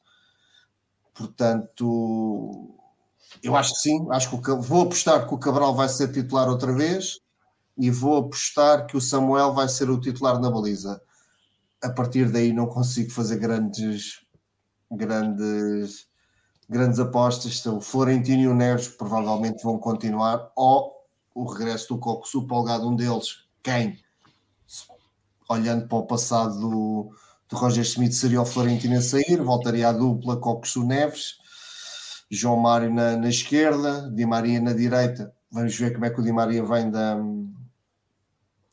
vem do da seleção, pode ser uma oportunidade para o Tiago é isto. Roger Schmidt deixa-nos neste limbo de, de, de, decisões que, que, é, que é complicado. Acho que vamos jogar para ganhar, acho que o jogo é na luz e pode ser teoricamente mais fácil por causa disso. Um, vão haver algumas mexidas, acredito que sim. Uh, não consigo antever um 11, mas pronto, já para nesta brincadeira de fazermos aqui umas apostas, eu ponho o Samuel na baliza e o Arthur na, na frente de ataque. E já são apostas bastante fortes, diga-se. Então, o, então, o Samuel na baliza é uma aposta bastante forte. Uh, Carlos, tu consegues? Eu, por acaso, acho que não. Acho que vai jogar Turbino. Uh, não, não, eu, eu não estou a falar. Uh, Vamos não, não tem geral, a ver com a probabilidade. Estou a dizer que é, é, é, é, arriscar, o aposta neste caso é, é, uma, é um eh, risco repara, bastante eh, isto, o, o, jogar no Toto Schmidt é sempre um problema, não é? É muito difícil, não, não conheço nunca ninguém que faça 11 resultados, não é? Uh, eu, mas tentando de alguma forma conciliar aquilo que sejam as necessidades de, de avaliação de jogadores regressados uh, e uh, a necessidade de manter uma aposta alta porque o Benfica vai querer e Roger Schmidt vai querer, obviamente, ganhar a taça. Hum, eu diria que na baliza não mexe. Ah, se Bá aparentemente estiver recuperado, acho que vai ter uma oportunidade, até porque Bá, mesmo em períodos de menor forma, estando apto, foi sempre um jogador, mais ou menos um jogador fetiche de, de Roger Schmidt. Ah, dupla de centrais, acho que vai ser António Silva e Morato, porque creio que com, com este Brasil-Argentina uh, não vai, não vai, uh, não vai apostar em Otamendi, vai-lhe dar algum descanso. Uh, e a primeira incógnita surge à esquerda, não é? se, se joga Jurasek que deve estar motivadíssimo, não é? como temos falado, uh, ou uh, se eh, vai continuar uh, a fazer o seu papel de canivete norueguês. Um, eu diria que muito provavelmente vai jogar Orsnes na esquerda. O que nos leva ali ao meio campo, Uh, se, assumindo também que Coxo esteja, uh, esteja apto. Acho que mais uma vez vamos ter o, a dupla João Neves Coxu, embora eu preferisse uh, que Coxu jogasse, lá está, meio campo a 13 e, e, adiantado, sendo o vértice mais adiantado do triângulo, não acredito que seja, que seja assim que, que Roger Schmidt vá jogar, ehm, sendo que depois uh, João Mário faria eh, o papel de, de de interior esquerdo e aqui a minha aposta surpresa, pelos mesmos motivos, acho que, acho que Di Maria não entra no, no 11 titular, no 11 inicial, uh, descansa pelos mesmos motivos de Otamendi, e então aí sim a minha aposta seria em dar uh, uma oportunidade a Tiago Gouveia. Uh, depois... Deixa-me deixa só interromper no instante para dizer que estão confirmadas as titularidades de Otamendi e de Di Maria frente ao uhum. Brasil. Pronto, então mais me ajudas na minha teoria. E depois, um, Rafa. Uh, ou Gonçalo Guedes uh, no apoio a Arthur Cabral. Também estou convencido que é Arthur Cabral que vai jogar. E, e, pronto, e tendo em conta uh, aquilo que tem sido sempre o estatuto de Rafa, acho que Rafa é o mais forte candidato, mas a haver alguma surpresa aí, na minha ótica, seria eh, Gonçalo Guedes uh, no apoio a Artur Cabral. De resto, não antevejo mais surpresas, uh, embora seja sempre este, este grande risco de fazer apostas no 11 de Schmidt. De qualquer forma, mais do que os jogadores, importa-me a ideia. E, e, relativamente à ideia de jogo, o regresso, obviamente, à, à linha com quatro defesas. Acho que aquela experiência do, dos três centrais foi gira e tal, mas assim que, que apertou a dificuldade, esfumou-se. Uh, aquela que foi a abordagem uh, ao clássico uh, confirmou esse, esse mesmo esfumar de, de, da aposta na tática dos três centrais. Um, e dito isto, acho que vamos voltar portanto, a este modelo de não de um 4-4-2 puro, porque ao ter uh, João Mário numa das alas uh, como, como interior esquerdo, acabamos por tender mais uh, para um jogo mais interior do que, do que aquele que seria expectável com alas puros. Um, ehm, e portanto é, fica ali entre um 4-3-3 e o, e o 4-2-3-1 que, que, que Roger, em que Roger Schmidt tanto tem apostado. Um, ehm, mas acho que se for feita a aposta num jogador, como eu sugeri, de Tiago Veia para uma das alas, uh, a fazer sem a fuga para o centro, aquilo que, seria, que tem sido o papel uh, assignado a Di Maria, uh, o Benfica pode, no momento inicial, ganhar alguma largura uh, e, quem sabe, com essa largura adicional, começar então a servir Artur Cabral na área da forma que ele supostamente rende mais, que é com cruzamentos feitos para a área. E para ter cruzamentos para a área, lá está, não podemos ter a teoria dos jogadores com o pé trocado, precisamos ter um destro na direita uh, e convinha ter um canhoto na esquerda. Uh, mas como, como uh, eh, Orsens não sairá da equipa e ficará uh, a defesa esquerda, e ele, sendo ele também destro, e João Mário a jogar a interior esquerdo é um destro também. Acho que cruzamentos só do lado direito, se houver esta presença de, do Tiago Gouveia e um ou outro lance da, da verticalidade de Bá de outra forma, uh, acho que não vamos, ter, não vamos ter profundidade e cruzamentos do lado esquerdo. Ou então, uh, Roger Schmidt surpreende tudo e todos, tira Gilmário da equipa, avança Orsnes para interior esquerdo e aposta em Jurasek. E com o Jurasek, uh, sim, a probabilidade de ter cruzamentos do lado esquerdo também aumenta, porque o jogador procura nem sempre com qualidade. É? Mas, e o próprio Fred, o próprio Fred também procura mais a linha do que, do que o João Mário. Sim, mas, mas cruza menos, porque, porque é destro. É? Tem, tem aquela tendência natural a chegar, a chegar a, perto da linha e fletir para dentro. Uh, portanto, menos rápido do que um canhoto a jogar ali daquele lado. Mas lá está, são incógnitas a mais e, portanto, para já vou-me ficar pela minha aposta inicial. É a nossa vida neste momento, a nossa vida de, de adepto benfiquista. prefer, prefer o 11 do Benfica é, um, é uma carga de trabalho. Acho que perdemos o Rui.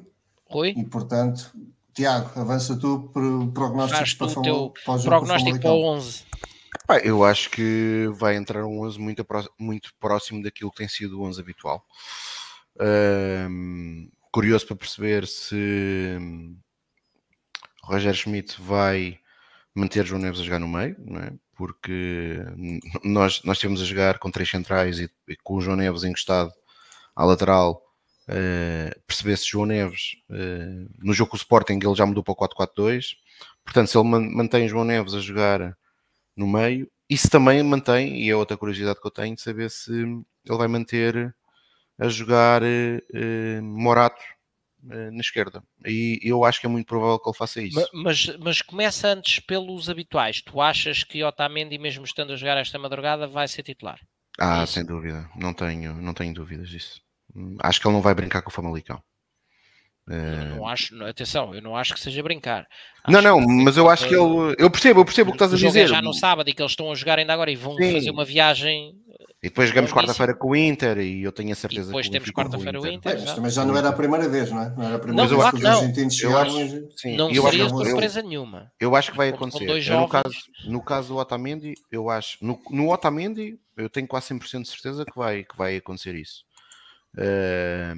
tenho dúvidas se o Morato vai jogar à esquerda ou não. Acho que vai. Acho que vai. Porque ele também tem aquela máxima. O Bruno há bocado falava da máxima das substituições. Quando aquilo corre bem, ele depois insiste. Ele também tem a máxima que quando corre bem um 11 e às vezes o correr bem pode ser ganhar, eh, ele também mantém. E portanto, correu bem. Morato teve bem, eh, principalmente no aspecto defensivo, no jogo contra o Sporting. E portanto, eu acho que ele vai manter, vai manter os aquele que é o quarteto habitual. Uh, quer dizer, com uma dúvida, saber se Bá, se Bá tiver em condições, é provável que não que dê minutos a Bá. Que possa, que possa, que certo, possa. Eu estou a assumir a titularidade baixa justamente por isso. Acho que no meio campo hum, tem, lá está, tenho, tenho, tenho a expectativa de perceber se ele vai manter João Neves com o Florentino ao lado. Acho que é possível eh, Di Maria sim ser poupado. Desculpa ah. só, ah. João Neves com Florentino e com ou sem Coxo? Acho que sim, Coxo. Acho que Coxo. Ou seja, dos, dos lesionados, se algo. Uh, até acho que Bá será, será. Não será titular, mas apesar disso, uh, é o único antevejo que possa jogar de início. Mas, uh, assumindo Coxo apto. Sim, sim, os dois aptos. Estou, estou a presumir que estão todos aptos, como tem okay. sido dito. O Bernard também. Uh, mas acho que ele, se tiver que jogar com algum a titular, será, será só Bá. Uh, e mesmo assim tem dúvidas. Acho que ele vai manter o quarteto defensivo com o Orsnes, Otamendi, António e uh, Morato, Tino, João Neves. Uh, acho que Guedes vai jogar e Di Maria não joga e vai ser a única alteração. Acho que ele vai jogar com exatamente a mesma equipa que o Sporting, com Di Maria no banco e Gonçalo Guedes no início.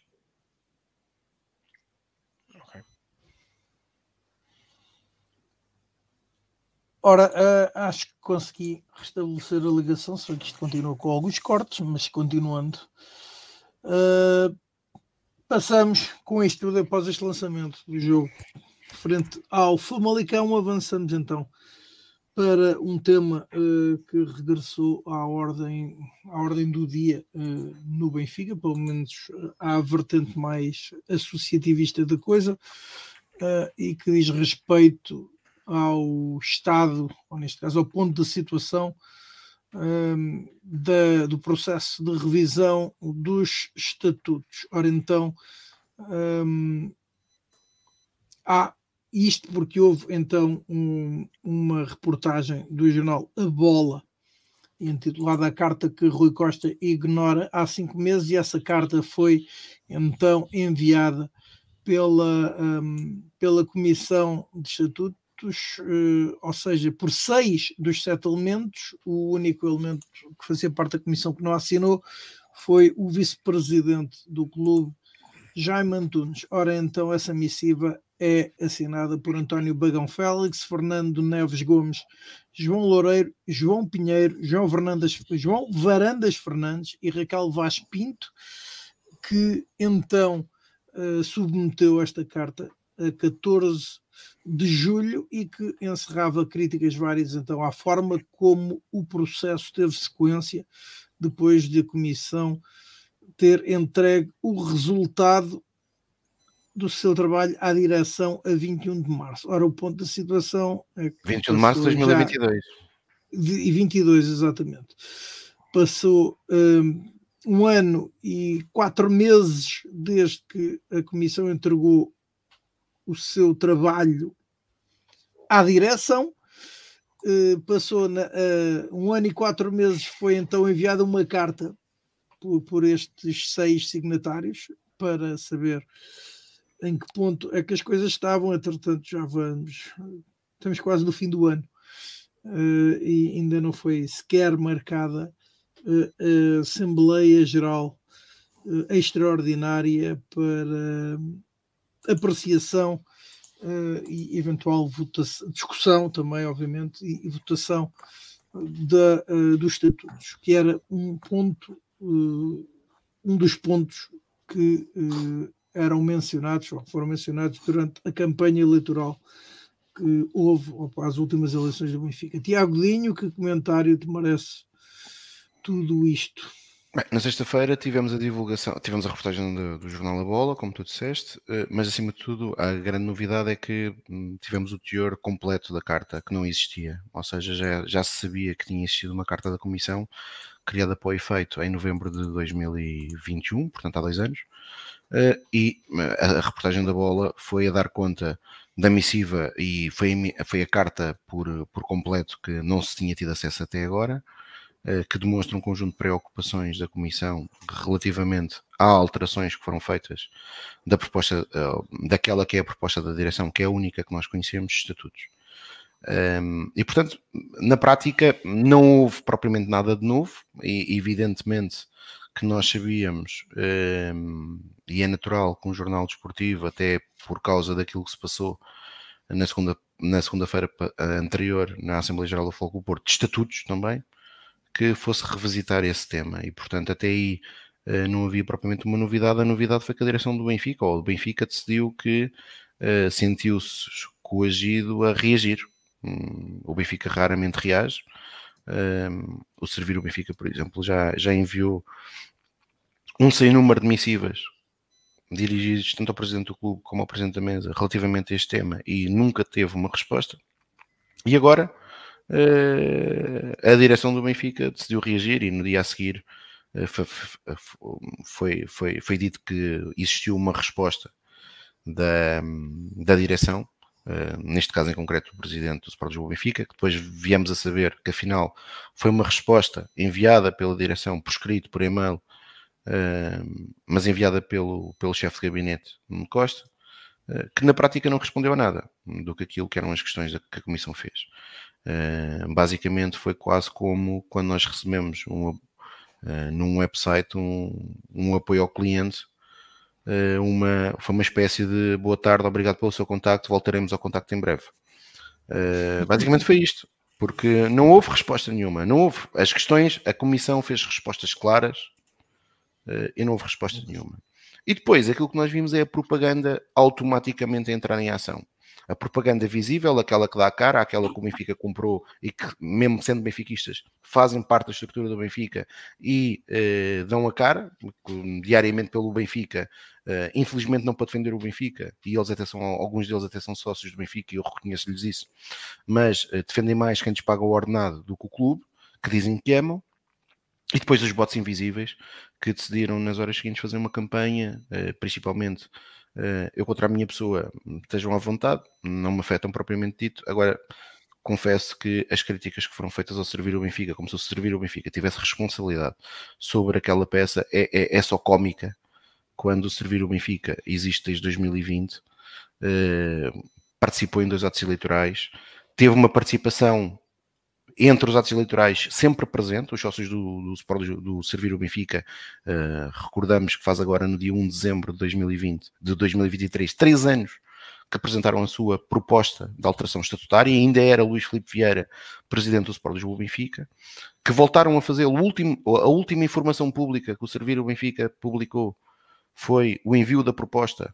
uh, das sugestões, conforme a direção do Sporting Benfica tinha pedido até dia 31 de outubro, e portanto foi enviada a proposta uh, atualizada uh, do, de revisão estatutária do Servir Benfica com aquilo que a própria direção não fez uh, e que os estatutos assim o exigem, que é com as notas explicativas do porquê de alterar cada um, cada um dos, dos, dos artigos, dos 24 artigos que nós, que nós pretendemos alterar aos atuais estatutos.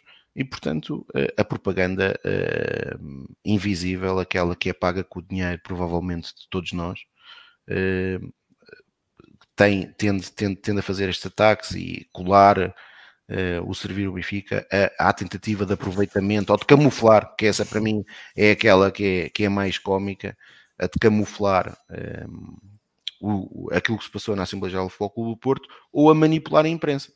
Eh, o que é cómico, porque, como eu disse, desde 2020 até 2023 não há ninguém do servir o Benfica que tenha qualquer espaço mediático regular, seja na televisão ou seja em algum jornal desportivo.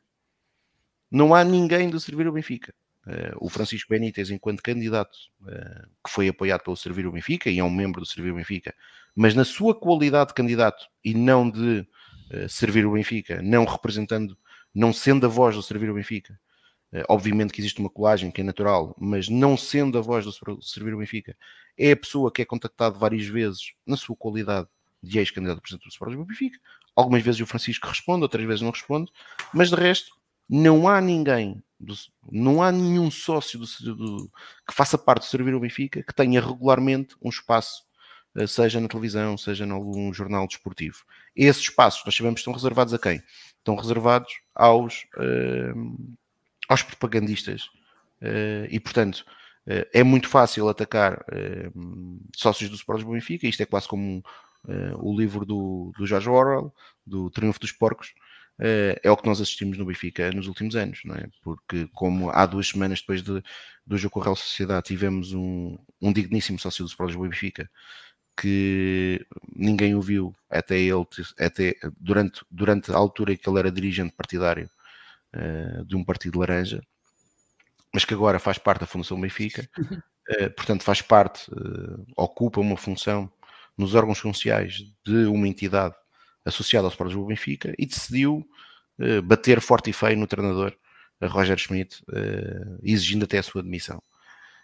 posto isto, eu creio que nós, que, nós, que nós temos que ser razoáveis. E o que é que um conjunto de associados que eu faço parte, eu dou a minha opinião individual, mas também fazendo parte de servir o Benfica ou servir o Benfica, tem, tem dito isto várias vezes. O que está a ser pedido é que este processo seja participado. Ou seja, o que nós estamos a dizer é que uma crítica que muitas vezes é feita, que é que esta é outra que é genial, que é epá, são sempre os mesmos que vão às Assembleias Gerais. Sim, são sempre os mesmos que vão às Assembleias Gerais, mas também são sempre os mesmos são sempre os mesmos que vão às Assembleias Gerais e que dizem que as Assembleias Gerais devem ser realizadas ao fim de semana, devem ser realizadas durante a tarde. Para quê? Para mobilizar mais associados do Benfica. Eram, mesmo, eram sempre os mesmos que diziam que as Assembleias Gerais devem ser comunicadas por SMS, por e-mail, para ter mais sócios do Benfica, menos merchandising, mais propaganda à vida participativa no Benfica. Eh, e o que estes associados estão a pedir há muito tempo é que o Benfica, que até começou bem esta direção, a eleição foi no dia, foi no dia 9 de outubro de 2021 e esta comissão foi criada em novembro.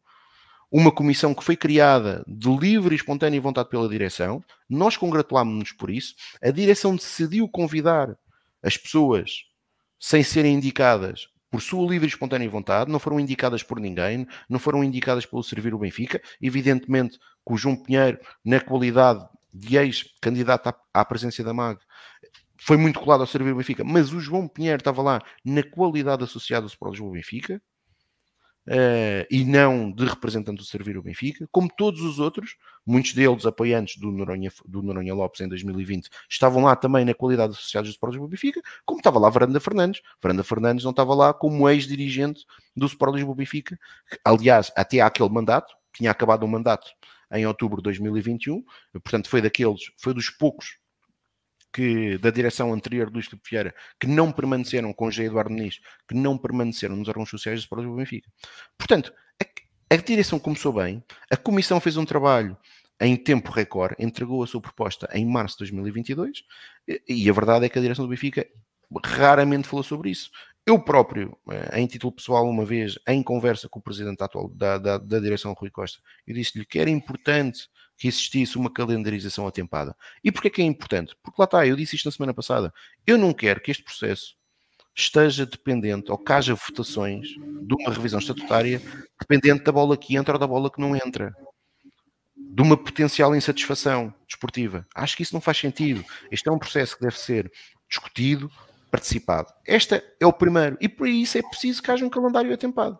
A segunda, que me parece também fundamental, é que a direção e a mesa, concretamente, diga como é que vai ser a metodologia de trabalho.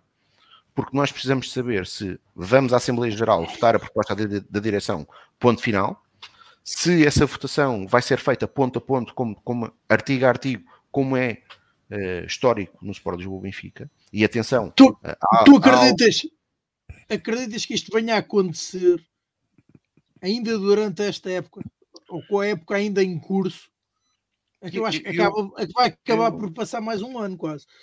Eu, eu, eu, eu acho é que para mim eu ficava muito confortável e disse isto no ano passado, lá está, volto a dizer, disse isto em viva voz, numa conversa uh, informal. Eu disse isto ao presidente do Sporting do Benfica, mas foi numa conversa informal e disse que era importante ter este calendário, mesmo que seja, ou seja, se hoje, de hoje para amanhã, nós soubermos que, olhem, nós vamos marcar as X Assembleias Gerais a partir de maio ou a partir de junho que eh, a metodologia de trabalho vai ser esta. Eh, e depois nós podemos concordar ou não que vai ser votada só a proposta da direção, artigo a artigo.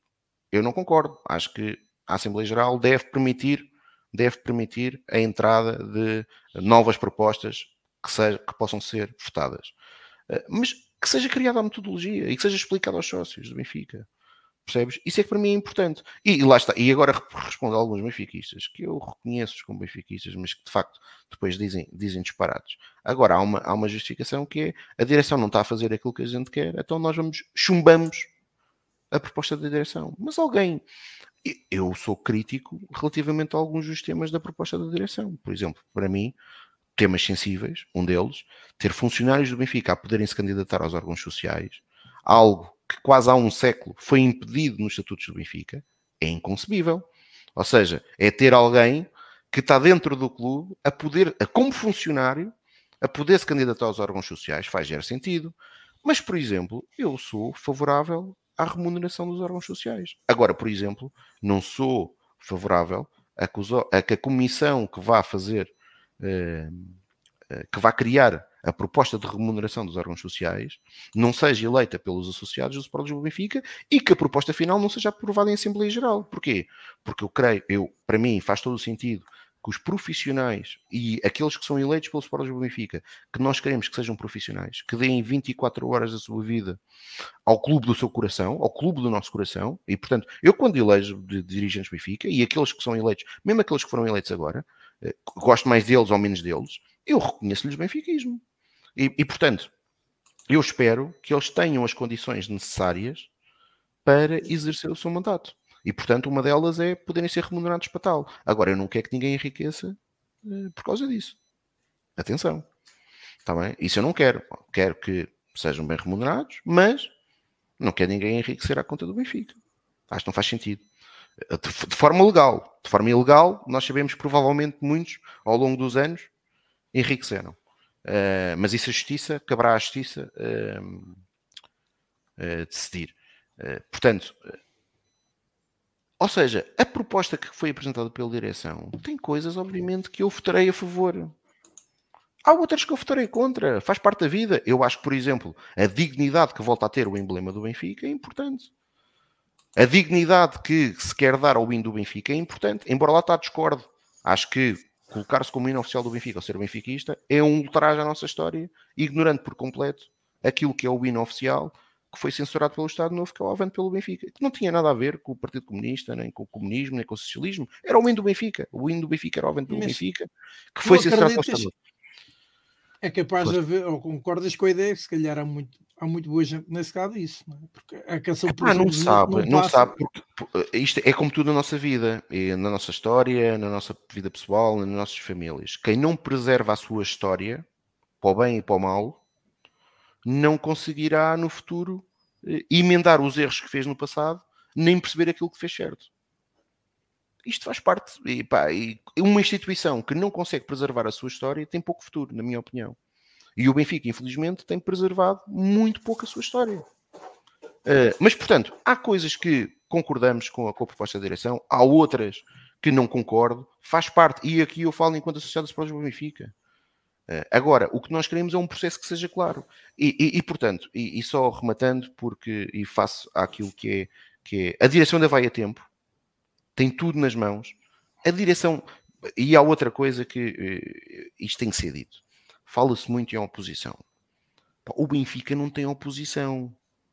O Benfica tem livremente sócios do Sport Lisboa e Benfica que, individualmente ou organizados coletivamente, participam no clube. As críticas e os elogios que fazem é, na sua ótica, para o bem do Sport Lisboa Benfica. Podem ser uma crítica que eu faça à direção do Sport Lisboa Benfica, pode ser rebatida por outro associado? Claro que sim. Claro. Não, não, não, não, não, temos todos que ter a mesma visão das coisas. Agora, o Benfica não tem oposição. E para esses trastes, que eu não tenho problema algum em afirmar, fazem parte das estruturas do Benfica que controlam propaganda, que é uma vergonha, porque o Benfica, eu sou favorável a uma propaganda, sim, oficial, para defender o Sport Lisboa Benfica, não para atacar sócios do Sport Lisboa Benfica. Mas se querem, eh, era fácil hoje a alguém que queira criticar esta direção pegarem em temas, pegar numa auditoria que ainda hoje ninguém sabe como e quando é que foi feita e quais os seus resultados. Só tivemos um vice-presidente eh, de uma forma histérica, eh, desrespeituosa para os associados do Sport Lisboa Benfica, a fazer uma apresentação que é um, que é um saco de nada temos um caso no handball que infelizmente a direção do Sport Lisboa Benfica não resolveu atempadamente, que provavelmente daqui umas semanas ou daqui uns meses vamos acordar uma manhã destas com uma notícia a dizer que a inspeção tributária está eh, a fazer buscas no complexo do Sport Lisboa Benfica. Temos um conjunto de contratações no futebol com valores astronómicos que não se percebe como é que, por exemplo, o Benfica contrata jogadores como o Jurasek por 14 milhões de euros. Ninguém consegue entender.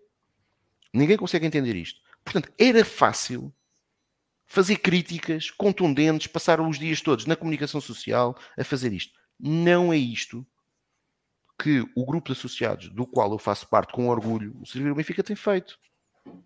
Bem pelo contrário. Nós o que temos pedido é, temos, até temos sido um aliado da direção. Fomos nós que trouxemos o tema para a praça pública, da centralização dos direitos televisivos, que o Benfica tem que se mexer. E hoje, veja só, passámos de ter um presidente a dizer que era uma inevitabilidade, a ter um presidente que na última Assembleia Geral disse algo que nós até não concordamos, que é, se o Benfica for prejudicado, o Benfica não cumpre a lei. Portanto, nós estamos aqui para o Benfica. Nós não queremos, nós, ao contrário daqueles. Aliás, eu tive uma, que esta, que esta para mim é insólita, eh, insólito, cómico, e é, e é de facto a, a, constatação que a guerra, que, que o triunfo dos porcos é de facto uma, uma, uma realidade, que é alguém dizer que pá, aparecem estes gajos mais uma vez, como, como se o servir o Benfica uh, tivesse algum, alguma espécie de influência no jornal La Bola, e creio que já deixei isso bem claro, três anos, meus amigos, três anos, não temos ninguém, ninguém sócios que participam regularmente em Assembleias Gerais, que estão presentes nos estádios, que estão presentes eh, nos pavilhões. Não temos nenhum, nenhum que, te, que, tenha algum espaço regular na comunicação social. Nenhum. E não estamos a, a, falar, e eu nem estou a falar propriamente de mim, estamos a falar de malta que é advogada, malta que é informática, malta que é médica, eh, malta que são gestores, malta que são empresários. Pessoas que não precisam dos projetos do Benfica para viver, felizmente, nem querem, é, ah, é assim, precisam para viver num aspecto. A felicidade diária Uh, e o humor diário de facto mudam. Eu, desde que o Benfica ganhou ao Sporting, estas últimas duas semanas, confesso, tenho andado muito animado. Quando ganhámos no voleibol, fiquei espetacular. Foi uma noite que eu nem precisei de jantar para estar satisfeito. Estava com a barriguinha cheia. Foram dois dias de barriguinha cheia. Uh, já não posso dizer o mesmo da vergonha de sábado no handball, mas já, já lá vou. Portanto, eh, quando Bem, tenho, bem, só para concluir, existem tipo a dizer é, isto. Já é meia-noite um quarto. Sim, sim, está bem, deixa-me só acabar.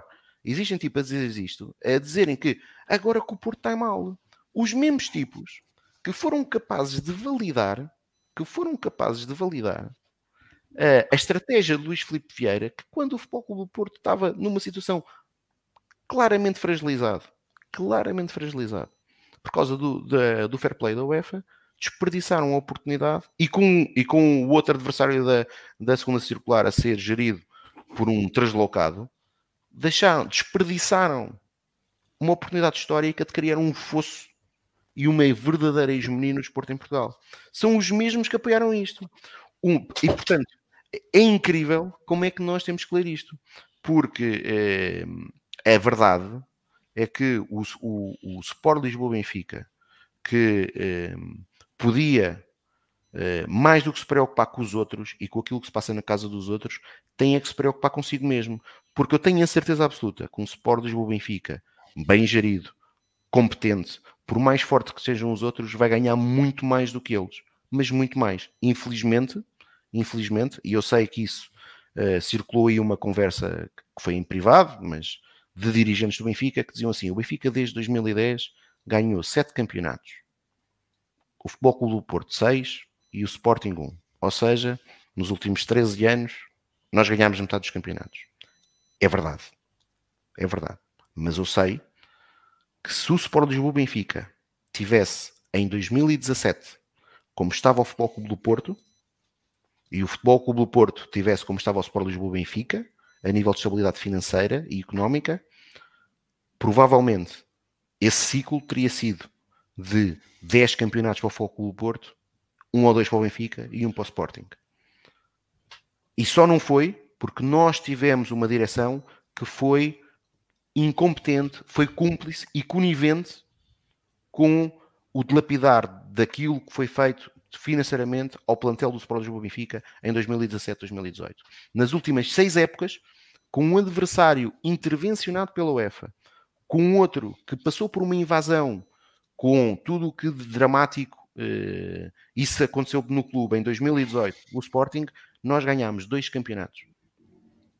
O Futebol Clube do Porto ganhou três. Taças de Portugal, neste período todo, ganhámos duas, 14 e 17.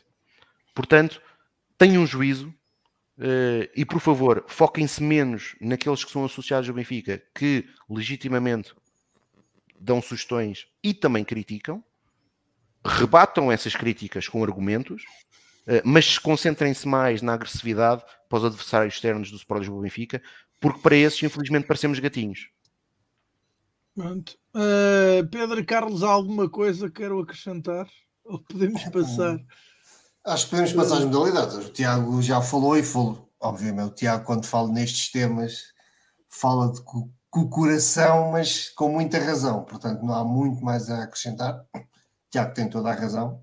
É ridículo acharem que um grupo de sócios que procura de forma concreta uh, ajudar o clube e melhorar o clube com, com propostas concretas, portanto, não, não é falar por falar, apresenta propostas, chega-se à frente, uh, procura, incentiva a discussão. É, é isso que me faz confusão. No meio disto tudo é temos um grupo de sócios que incentiva a discussão de estatutos do Benfica e os estatutos do Benfica é a lei dentro do clube e todos nós achamos, e acho que é pacífico que os estatutos, os estatutos carecem de melhorias, de, porque a sociedade vai evoluindo, o desporto vai evoluindo, portanto há, há correções e há melhorias a fazer aos estatutos, acho que isso é perfeitamente normal, e um grupo de sócios chegou-se à frente, servir o Benfica chegou-se à frente, apresentou, apresentou uma proposta de estatutos, há uma comissão que apresentou uma proposta de estatutos, etc. Basicamente, e concluindo com tudo o que o Tiago disse, nós queremos é uma discussão, e a discussão ontem não deve ser feita, que é numa Assembleia Geral, e pôr a família Benfica está a discutir, como o Tiago disse, questionem, contra-argumentem as propostas que foram apresentadas, e porque é, que porque é que a proposta é boa, porque é que a proposta é má, porque é que deve ser assim e deve ser assim, que haja discussão. Uh, é isso que se pede e é nisso que a direção está a falhar e está a falhar há muito tempo, porque isto era uma coisa que relativamente simples podia fazer eu já vi, o Tiago fala disso no, no na, ai, raspa, agora está-me a faltar a palavra do, dos gajos que fazem o, a subserviência à direção na, na, campanha a favor da direção contra os adeptos do, do Benfica que, que, se manifestam que era tem, ah, isso não, não é a melhor altura agora sempre a mesma conversa agora não é a melhor altura para discutirmos isso porque afeta ao balneário, o quê? Mas há, alguém acha que o Otamendi, ou Di Maria, ou Orsens, ou Rafa, estão minimamente preocupados com a discussão de estatutos numa Assembleia Geral do Benfica? Quer dizer, o argumento é tão básico, é tão fraco que, pronto, uh, seja como for, uh, gostava que a direção aqui finalmente desse um ar de sua graça e levasse avante a discussão deste, dos estatutos, porque acho que é muito importante para o futuro do Benfica mas infelizmente não se vê luz ao fundo do túnel. Ora, Carlos, paraste acrescentar alguma coisa? tema, acho que está, está tudo basicamente dito. Uh, acima de tudo, demora em haver uma clarificação ou uma, ou uma posição mais clara, uh, mais transparente por parte da direção. Uh, este, este tema na minha ótica, eh, por muito que se goste ou não, basicamente foi encerrado esta semana com, aquela, com aquele tipo de resposta. Basicamente, a direção disse que o que vai ser votado é a sua proposta. Ponto. Uh, e quando, independentemente se a sua proposta é ou não uh, uma cópia quase integral, com aquela diferença daqueles 11 pontos uh, da proposta que tinha sido apresentada pela Comissão, ehm, é, é, foi a forma que a, eh, a direção arranjou de responder ao tema sem efetivamente responder à missiva e à carta. E, portanto, acho que isso clarifica uh, a, aquela que é a posição uh, da direção. Não, não tenho, sinceramente, não tenho grande esperança de ver a proposta original uh, discutida, mas se calhar sou eu que tenho, que tenho pouca fé em relação ao tema. Mas não vejo, não vejo diferenças substanciais a esse nível com, face àquilo que já esperava, portanto, acho que, que, com a mesma opacidade nos mesmos temas, nas mesmas vertentes, continua tudo uh, perfeitamente normal uh, e em linha com aquilo que, que, tem sido até aqui. Ora, um, ehm, concluímos este tema, passamos finalmente para as modalidades. Que balanço podemos fazer, Carlos? Ou Tiago? É, como queiram coisas boas e coisas más, sim. Eu posso. Futsal Benfica ganhou 3-2 a Leões Porto Salvo, em masculinos. Ganhámos 5-1 na visita ao Gondomar. Ok, Patins, eu vou, vou só perder aqui um bocadinho mais tempo no Ok Patins. O Benfica venceu um jogo muito difícil em casa por 6-3 contra o Sporting Tomar, mas um, ehm, este jogo foi uh, o exemplo daquilo que vai acontecer ao hockey. É o bom exemplo porque é que o hockey é um desporto só jogado em Portugal e em mais dois ou três sítios no mundo com pouca expressão. Foi miserável a arbitragem, pôs dois lados. Há um golo que está a circular, que é um, que é um golo que de, eu não sei se, é, se daria o empate, mas reduziria na altura ao marcador para o Sporting tomar, que a bola está claramente dentro da baliza do Benfica. Uh, e os árbitros invalidam, invalidam, dizem que a bola não entrou. Uma, uma, uma coisa completamente surreal. Depois há um golo que claramente o Sporting tomar parece a toda a gente, e acho que nas imagens também o comprovam, a bola não entra e dá um golo. Eh, um churrilho de disparados para os dois lados. Eh, enfim, eh, a prova cabal que é uma excelente modalidade, mas infelizmente vai continuar este caminho para o definhar. No hockey patins feminino, que, tinha, que tinha aquele jogo numa quarta-feira às 22 horas em Torres Vedras. O Benfica foi a Torres Vedras ganhar por 11-2, depois ganhámos 12-5 ao Tujal em casa e no jogo que já se perspectivava muito complicado eh, contra aquele que é o nosso principal adversário a nível nacional. O Benfica foi vencer a Turquel por 4-3. No voleibol, o Benfica venceu nos femininos 3-0 ao Vitória Sport Clube em Guimarães e depois tem, tem uma, uma inacreditável exibição no pavilhão João Rocha, onde está a ganhar por 2-0. No terceiro set está a ganhar por 14-7 e deixa-se perder por 3-2. Uh, eh, numa modalidade que este ano sofreu vários investimentos, seja no treinador, seja no plantel, só me resta dizer que, de facto, se calhar o que falta é investimento ao Benfica. Ah, de facto, hum, se calhar temos que investir ainda mais.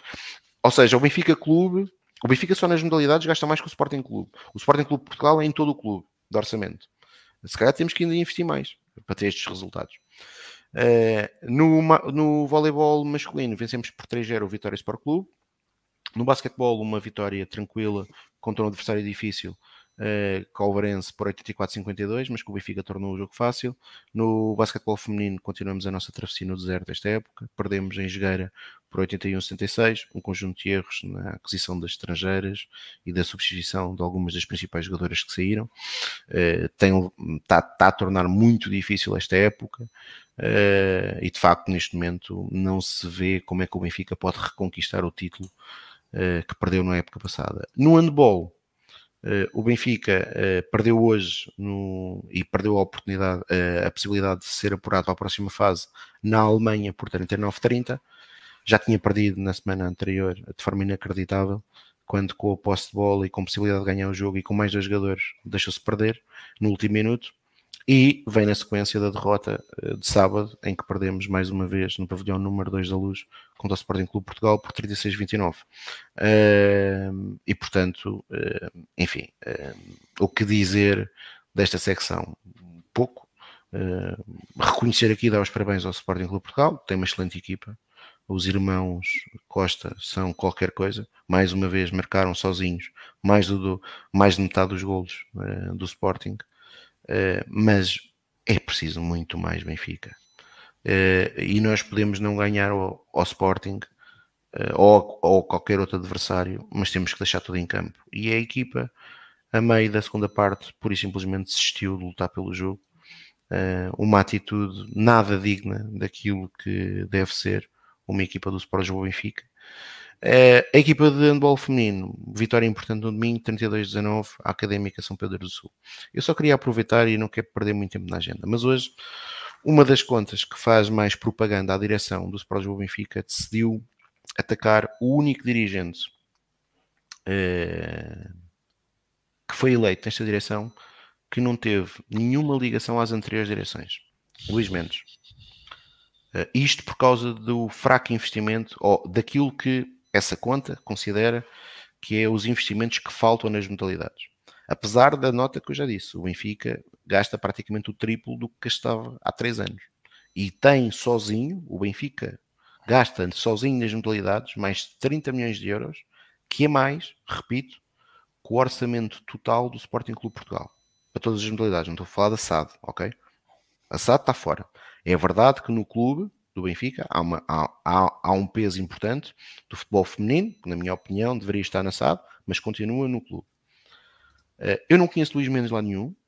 Eh, Luís Mendes eh, foi puxado supostamente porque é uma pessoa da, da, da estrita confiança de Rui Costa, mas reconheço uma coisa a, Luís Mendes. Luís Mendes não teve nenhuma ligação no, com o passado recente do Benfica existir alguém que justifica aquilo que se passa nas modalidades atual, a, a, do Benfica neste momento, em que nós temos investimentos como nunca, para, em muitas delas, resultados paupérrimos, ou muito aquém do investimento, principalmente no handball, no futsal, no basquete temos um orçamento faraónico em comparação com os adversários, e ganhamos, é verdade, mas temos um orçamento muito superior aos adversários, eh, quando em, e depois justificar isto, que, que com que a situação atual é herdada de direções anteriores, isto não é brincarem connosco, isto é gozarem com a nossa cara ou acharem que não temos memória.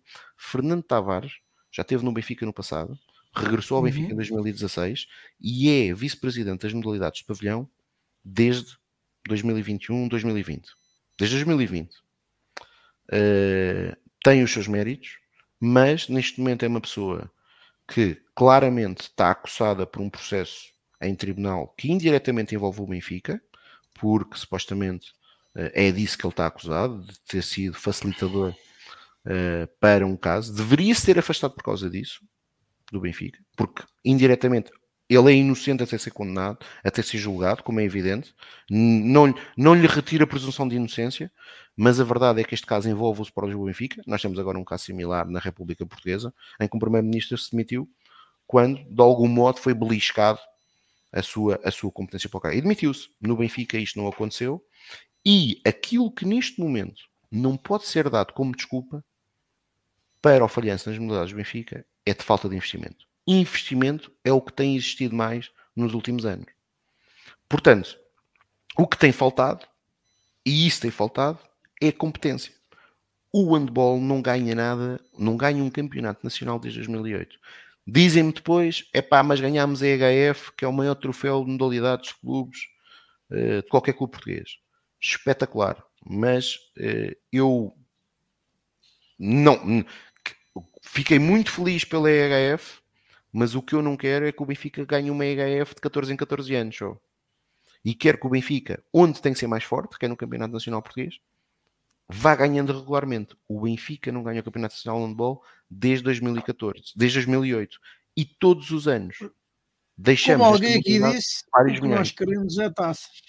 E, e portanto, uh, estes ataques, e concluo rapidamente, estes ataques a alguém que é novo no clube, que, e eu dou-lhe o benefício da dúvida, terá que ser julgado pelo seu trabalho neste mandato, nos pelouros nos quais tem responsabilidade, nomeadamente no pelouro financeiro, demonstra bem a teia, uh, eh, para ser simpático, de interesses que ainda existe no suporte do Benfica. Mas nós estamos atentos.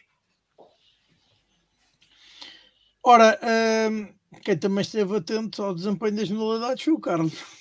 Ah, certo, o, o, Tiago já disse quase tudo, mas uh, ficaram só aqui por explicar uh, ou divulgar dois resultados, ambos no feminino. primeiro no futebol, sétima ronda da, da, Liga BPI, o Benfica com a dificílima deslocação a Braga, uh, venceu por 1-0 com um gol de Kika, uh, um gol, um gol que valeu o triunfo selado já na segunda parte, mais uma enorme exibição de Luci Alves eh, e, portanto, as nossas meninas seguem líderes com o pleno de vitórias, sete jogos, sete vitórias. Um, uma nota... E amanhã jogam e amanhã jogam com o Rosengard. É. Certo, onde temos que começar a fazer pontos. Uh, mas uma nota engraçada relativamente àquilo que, foi o, o que foram os comentários ao jogo.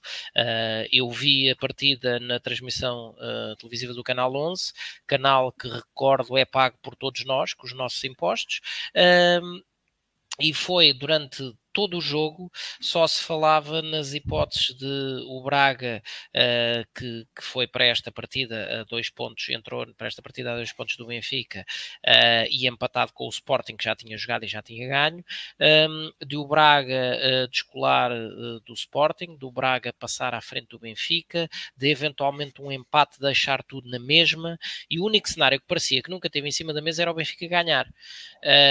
e portanto foi com satisfação que vi Kika marcar o gol da vitória e um, deixar então o Braga empatado com o Sporting, mas ambos a 5 pontos do Benfica, que parece que foi o cenário que os comentadores nunca se lembraram de colocar. Um, e, oh, Carlos, uh... desculpa estar a interromper, temos 5 pontos de vantagem sobre o Braga e o Sporting, é isso, não é? Sim, estão empatados, sim. Um, e, e, ah, e o, a próxima jornada é Benfica Sporting. Sporting. Já uh... sabe onde é hum, que é? É na luz? Epá, eh, acho que ainda não confirmaram isso. A ideia eu achava bem que fosse, não é? Mas uh, ainda, pelo menos até, até ontem, uh, hoje, não, hoje não li nada, mas até ontem não havia confirmação. Um, no primo mais pequeno do futebol, o futsal.